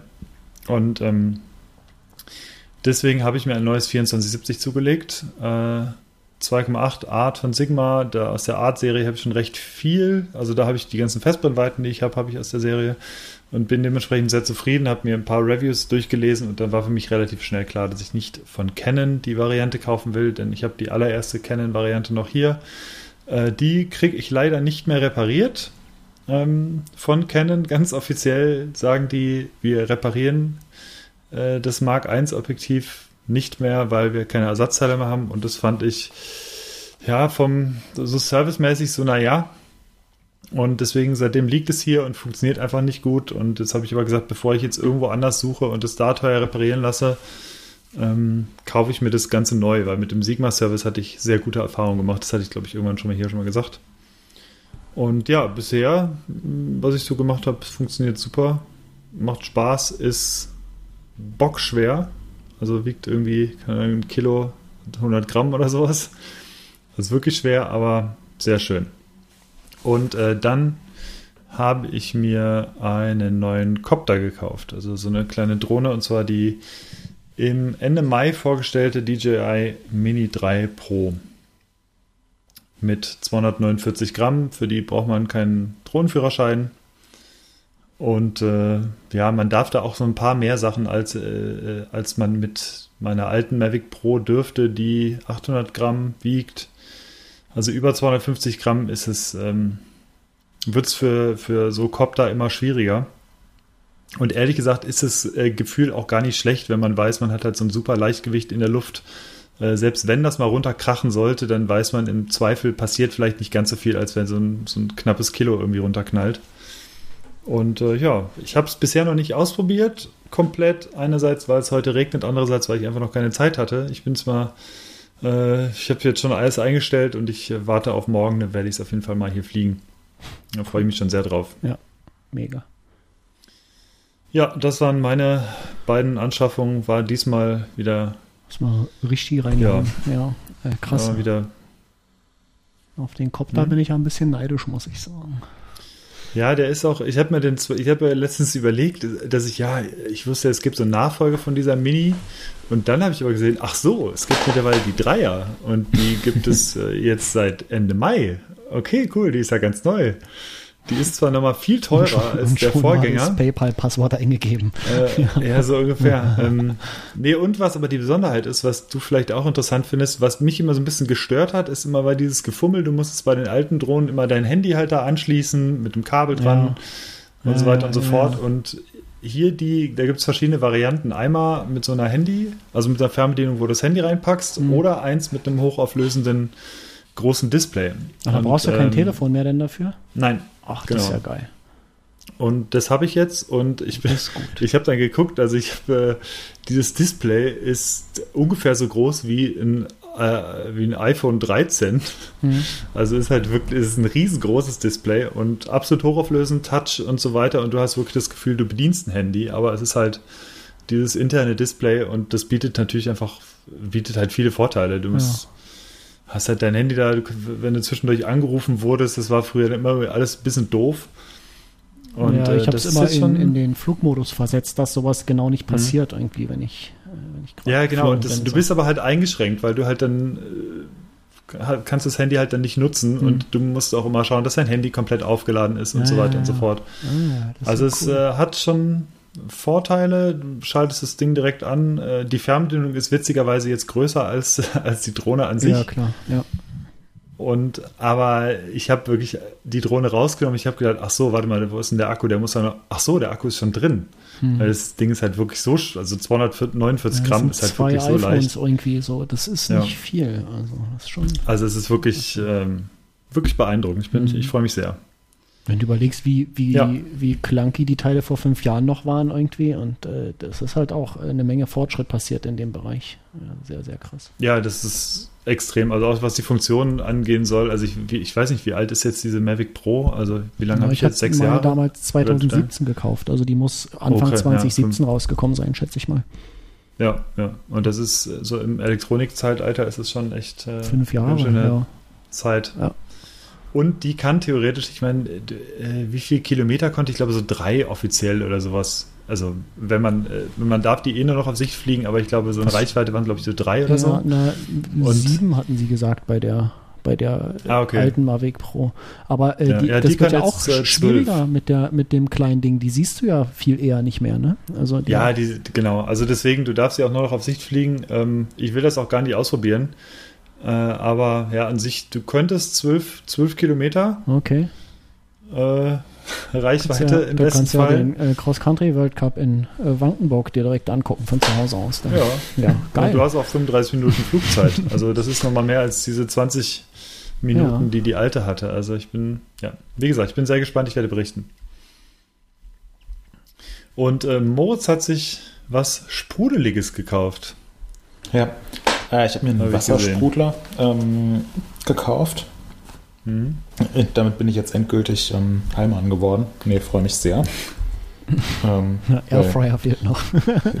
ja, und äh, Thermomix nächstes Jahr. Ja, genau. Ähm, nee, ich habe jetzt einen Wassersprudler und sprudel mir immer Wasser. Ähm, was hier im dritten Stock in der Stadt ganz angenehm ist, weil ich eigentlich, ähm, ich kaufe mir ungefähr, ja, so so fünfmal im Jahr Mineralwasser. Ähm, hm. Und dann halt auch immer nur, wenn ich mir eine Weinschorle machen will. Ähm, und finde es dann mhm. aber immer mega geil, wenn im Kühlschrank noch so Mineralwasser steht mit Kohlensäure. Ähm, und dann äh, ist es aber immer so ein Gewissenskonflikt, weil ich gerne das Mineralwasser so trinken würde, aber eigentlich ist es ja nur für die Weinschorle und dann habe ich aber tagsüber Lust auf das Wasser und dann kann ich aber keinen Wein reinkippen. Ähm, und deswegen habe ich jetzt einen Wassersprudel und kann mir rund um die Uhr Mineralwasser und Weinschorle machen. Ähm, genau, das habe ich neu. Und ähm, auf dem Weg von, ähm, von Leger nach Val d'Isole haben wir noch einen Zwischenstopp in ähm, Chamonix gemacht und haben uns dort ähm, eine äh, Bergbahnfahrt auf den Aiguille du Midi gegönnt. Das ist ein ähm, relativ schroffer Berg, ähm, wo ja eine äh, Gondel hochgeht und man denkt, das wäre jetzt vielleicht nicht die allerbeste Idee, in diese Gondel einzusteigen. Ähm, aber wenn man mal oben ankommt, ist es ähm, ja, ganz schön beeindruckend und außerdem hat die Fahrt 69 Euro gekostet und da konnten wir einfach nicht Nein sagen. Mhm. Ja, schreibst einfach auf die, Fahrt, auf die Fahrtkosten einfach drauf. Ja, Ihr musstet ja nicht. sicherlich zum Fotografieren da hoch, ja. Es sind auch Fotos davon in der, in der Trackwalk-Fotostory. Also eigentlich, ja, ja eigentlich sehr, sieht sehr beeindruckend aus. Ja. Er sieht sehr krass aus da oben. Ja, genau. Ziemlich das cool. Ja, Wassersprudler Wassersprudler eine sehr gute Idee. Also muss ich echt sagen. Wir haben auch wir haben lange Zeit immer irgendwie so halt Sprudel gekauft, aber es ist wirklich kompletter Bullshit. Also Leitung, ist, es rechnet sich einfach nicht. Also Wassersprudler ist schon gut. Ja. So, und äh, Markus, also ich hatte jetzt eigentlich erwartet, dass wir irgendwie jede Menge neue Sägen und Hacken und äh, irgendwie, was weiß ich, hier haben und Hobel und Spalter. Aber hier steht NA. Ist das irgendeine Abkürzung für irgendwie irgendein Gerät oder ja, hast du wirklich nichts? Nee, ich habe mir nichts gekauft, tatsächlich so. Ähm, das gibt's ja deswegen äh, skippe ich einfach und äh, ja. springe ins nächste Kapitel Empfehlungen. Und äh, da ich mir nichts gekauft habe, möchte ich wenigstens was empfehlen. Das ja, wollte ich eigentlich letzte Mal schon machen, ähm, die beiden Sachen, die jetzt kommen, aber da hast du ja gedrängelt, weil du keine Zeit hattest. Mhm. Und äh, deswegen mache ich es einfach heute. Hab's äh, geschoben und musste mir nichts Neues raussuchen. Äh, zum einen möchte ich empfehlen auf äh, Soundcloud den Account jeden Tag ein Set. Ähm, das ist ein aber ich irgendwie Leute aus Deutschland auch, die posten einfach jeden Tag mindestens eins, meistens sind es mehr, äh, irgendwelche Live-Sets von irgendwelchen DJs in elektronischer Musik, von Festivals, äh, einfach so Mixes, die aufgenommen wurden, äh, Podcast-Mixes und so weiter. Und ähm, ja, das ist so schöne Techno-Musik. Ähm, das höre ich super gern beim Arbeiten. Ist eigentlich immer was da äh, und man hört nichts zweimal, wenn man das nicht will. Also, das ist echt, ist, ist riesengroß, das Archiv. Das ist ganz toll. Und dann möchte ich einen äh, YouTube-Account empfehlen.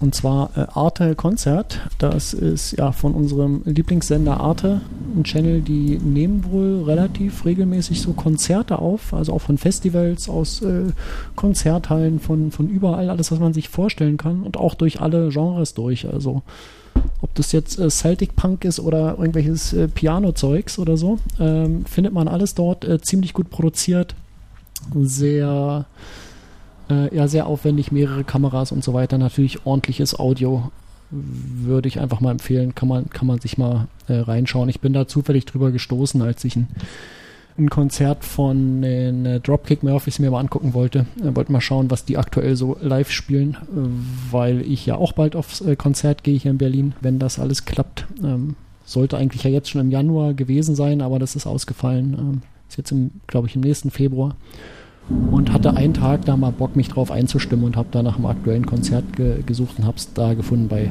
Arte Konzert. Also ja, Empfehlung, da ist äh, ganz viel geiles Zeug. Und cool. damit würde ich äh, den Staffelstab weitergeben zum Moritz. Hast du was, äh, was du empfehlen möchtest? Ähm, nee, nicht so, nicht so wirklich. Also ähm, gab ja in letzter Zeit so wahnsinnig viele äh, coole Clips und Videos von der Weltmeisterschaft in Leger, von World Cup Finale, Val di Sol, Red Bull Hardline, sowieso ein einziges Highlight. Ähm, ich würde vielleicht nochmal das aufgreifen, was ich eben schon angesprochen habe, und zwar das, ähm, das äh, GoPro-Video ähm, von Nina Hoffmann ähm, im, im Finale in Leger. Das fand ich einfach sehr, sehr beeindruckend. Schaue ich mir jetzt auch gleich nochmal an. Sehr schön. Ähm, ja. Was, was passiert eigentlich da bei dir im Hintergrund, Moritz? Ja, hier ist es hier ist gerade brutal am Gewittern. Ach krass. Ja. Also waren jetzt drei Dönner hintereinander. Mal schauen, wie lange es noch weitergeht. Ja. Genau, das wäre meine Empfehlung. Na dann noch Hannes. Ja, ich gehe ganz schnell durch. Ich habe, äh, ist ein kurzer Clip, der heißt You can make a Netflix-style Doku about literally anything. Und da hat jemand dieses, ihr kennt ja auch dieses äh, Netflix-stylische oder dieses, diesen Stil.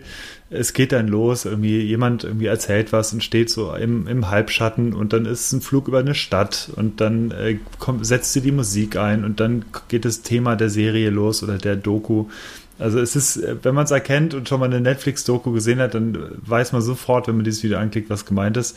Und es ist sehr interessant, weil dieser Filmer, der hat eine Doku über seinen Toast gedreht oder über ein, ein, ein, eine Scheibe Toast, die verschwunden ist.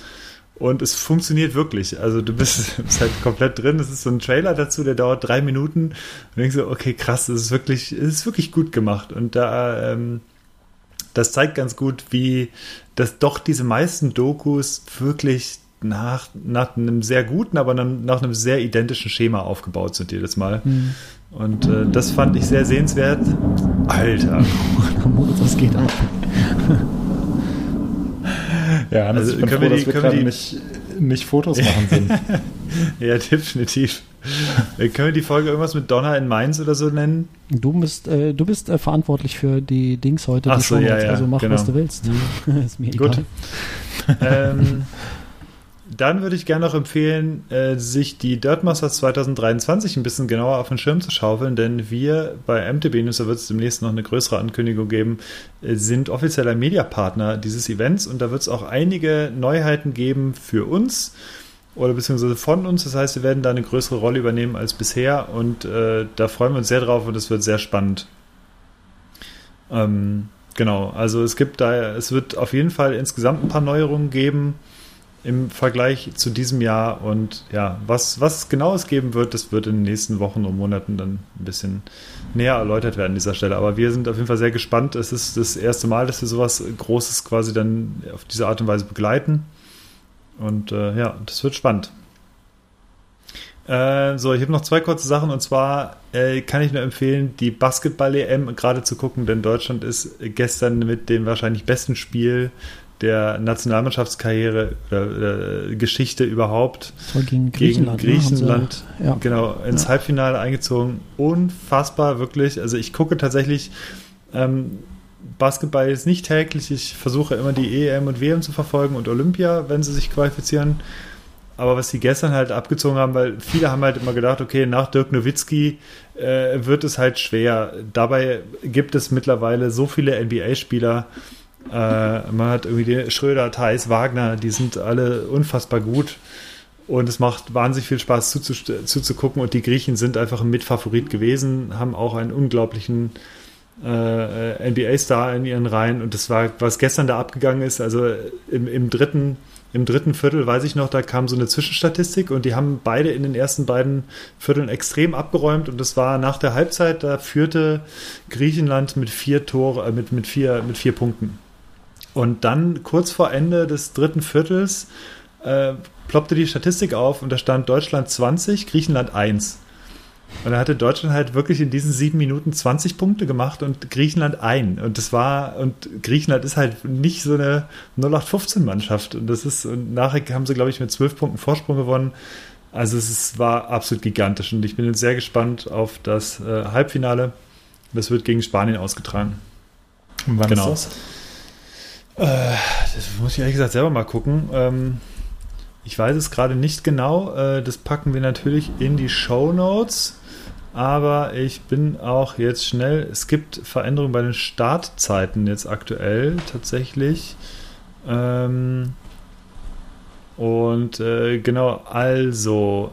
Äh, das Spiel gegen Spanien findet am Freitag statt. Also heute, wenn ihr es jetzt gerade hört, vielleicht, dann wird, dann könnt ihr gleich, wenn ihr den Podcast noch zum Feierabend gehört habt, könnt ihr gleich um 20.30 Uhr einschalten. Die warten auf, auf dich, kein Problem. Also hör genau, es dann ja, ja, zu Ende. Ja. ja, also 20.30 Uhr wird es losgehen am Freitag. Ja, und das letzte ist, äh, Moritz hat ja auch schon ein Video empfohlen von einem Rennen. Ich würde gerne den äh, Siegerlauf von Jackson Goldstone empfehlen bei der Red Bull Hardline. Und zwar äh, sowohl den GoPro-Lauf als auch den das klassisch gefilmte, weil es unglaublich ist, wie der auf dieser Strecke fährt. Es ist, das ist mir ein völliges Rätsel. Und ähm, insbesondere ist mir in Erinnerung geblieben, ich weiß nicht, ob ihr es gesehen hattet, äh, da kommen ja dann irgendwann so im Verlauf des Rennens, kommen so zwei sehr lange, sehr lange Step-Downs, beziehungsweise, ja, es ist ein Mix aus Double und Step-Down. Ähm, der letzte ist dieser 90-Footer, ähm, unglaublich lang.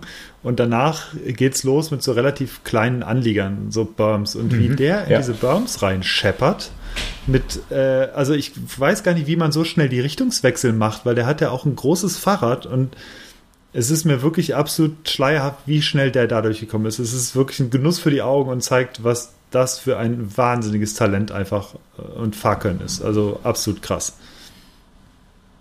Ja, das wären meine Empfehlungen. Ja, muss ich dir voll und ganz zustimmen. Das fand ich auch. Also trotz der ganzen Sprünge und Drops und äh, wirklich anspruchsvollen Sektionen von oben bis unten da fand ich das wirklich am beeindruckendsten, wie durch diese drei, vier Anlieger einfach durch ist. Ich meine, die müssen auch, die müssen perfekt gebaut sein. Ja. Ähm, aber es, also da dachte ich mir so, ey, halt, habe ich jetzt hier irgendwie zufällig auf anderthalbfache Geschwindigkeit gestellt oder was ist hier los? Weil das sah ja. nicht normal aus. Ja, und vor allem die, die Kamera kam kaum mit. Also wirklich, ja. äh, das, das standen da drei Kameras und die Abfolge war eigentlich zu schnell, er war jedes Mal schon halb aus dem Bild wieder raus. Ähm, ja. Und ja, und dann steht nachher halt, er ist sieben Sekunden schneller als alle anderen gefahren. also als der zweite gefahren. Wo du denkst, das sind, das sind halt Welten auf so einer Strecke. Das ist schon verrückt. Also Das ist schon so, das ist eins der Highlights auf jeden Fall gewesen für mich in diesem Jahr, was, was so Abfahrten anging auch. Ja. Ja cool. Jo.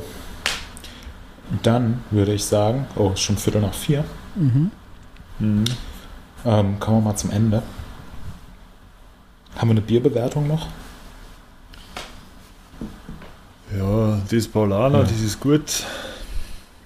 Es knallt und ist süffig und schmeckt, äh, schmeckt lecker. Jetzt kein Bier, was ich jeden Tag trinken würde, weil es geht tatsächlich einfach, ich finde Oktoberfestbier geht einfach immer äh, ein bisschen mehr in den Kopf irgendwie als normales Bier und deswegen mal ist es ganz nett. Das ist, weil da Klarlack mit drin Ähm. ist. Das machen die immer so. Das machen die auch in München Ja, so. das Deswegen sind die da auch alle so drauf.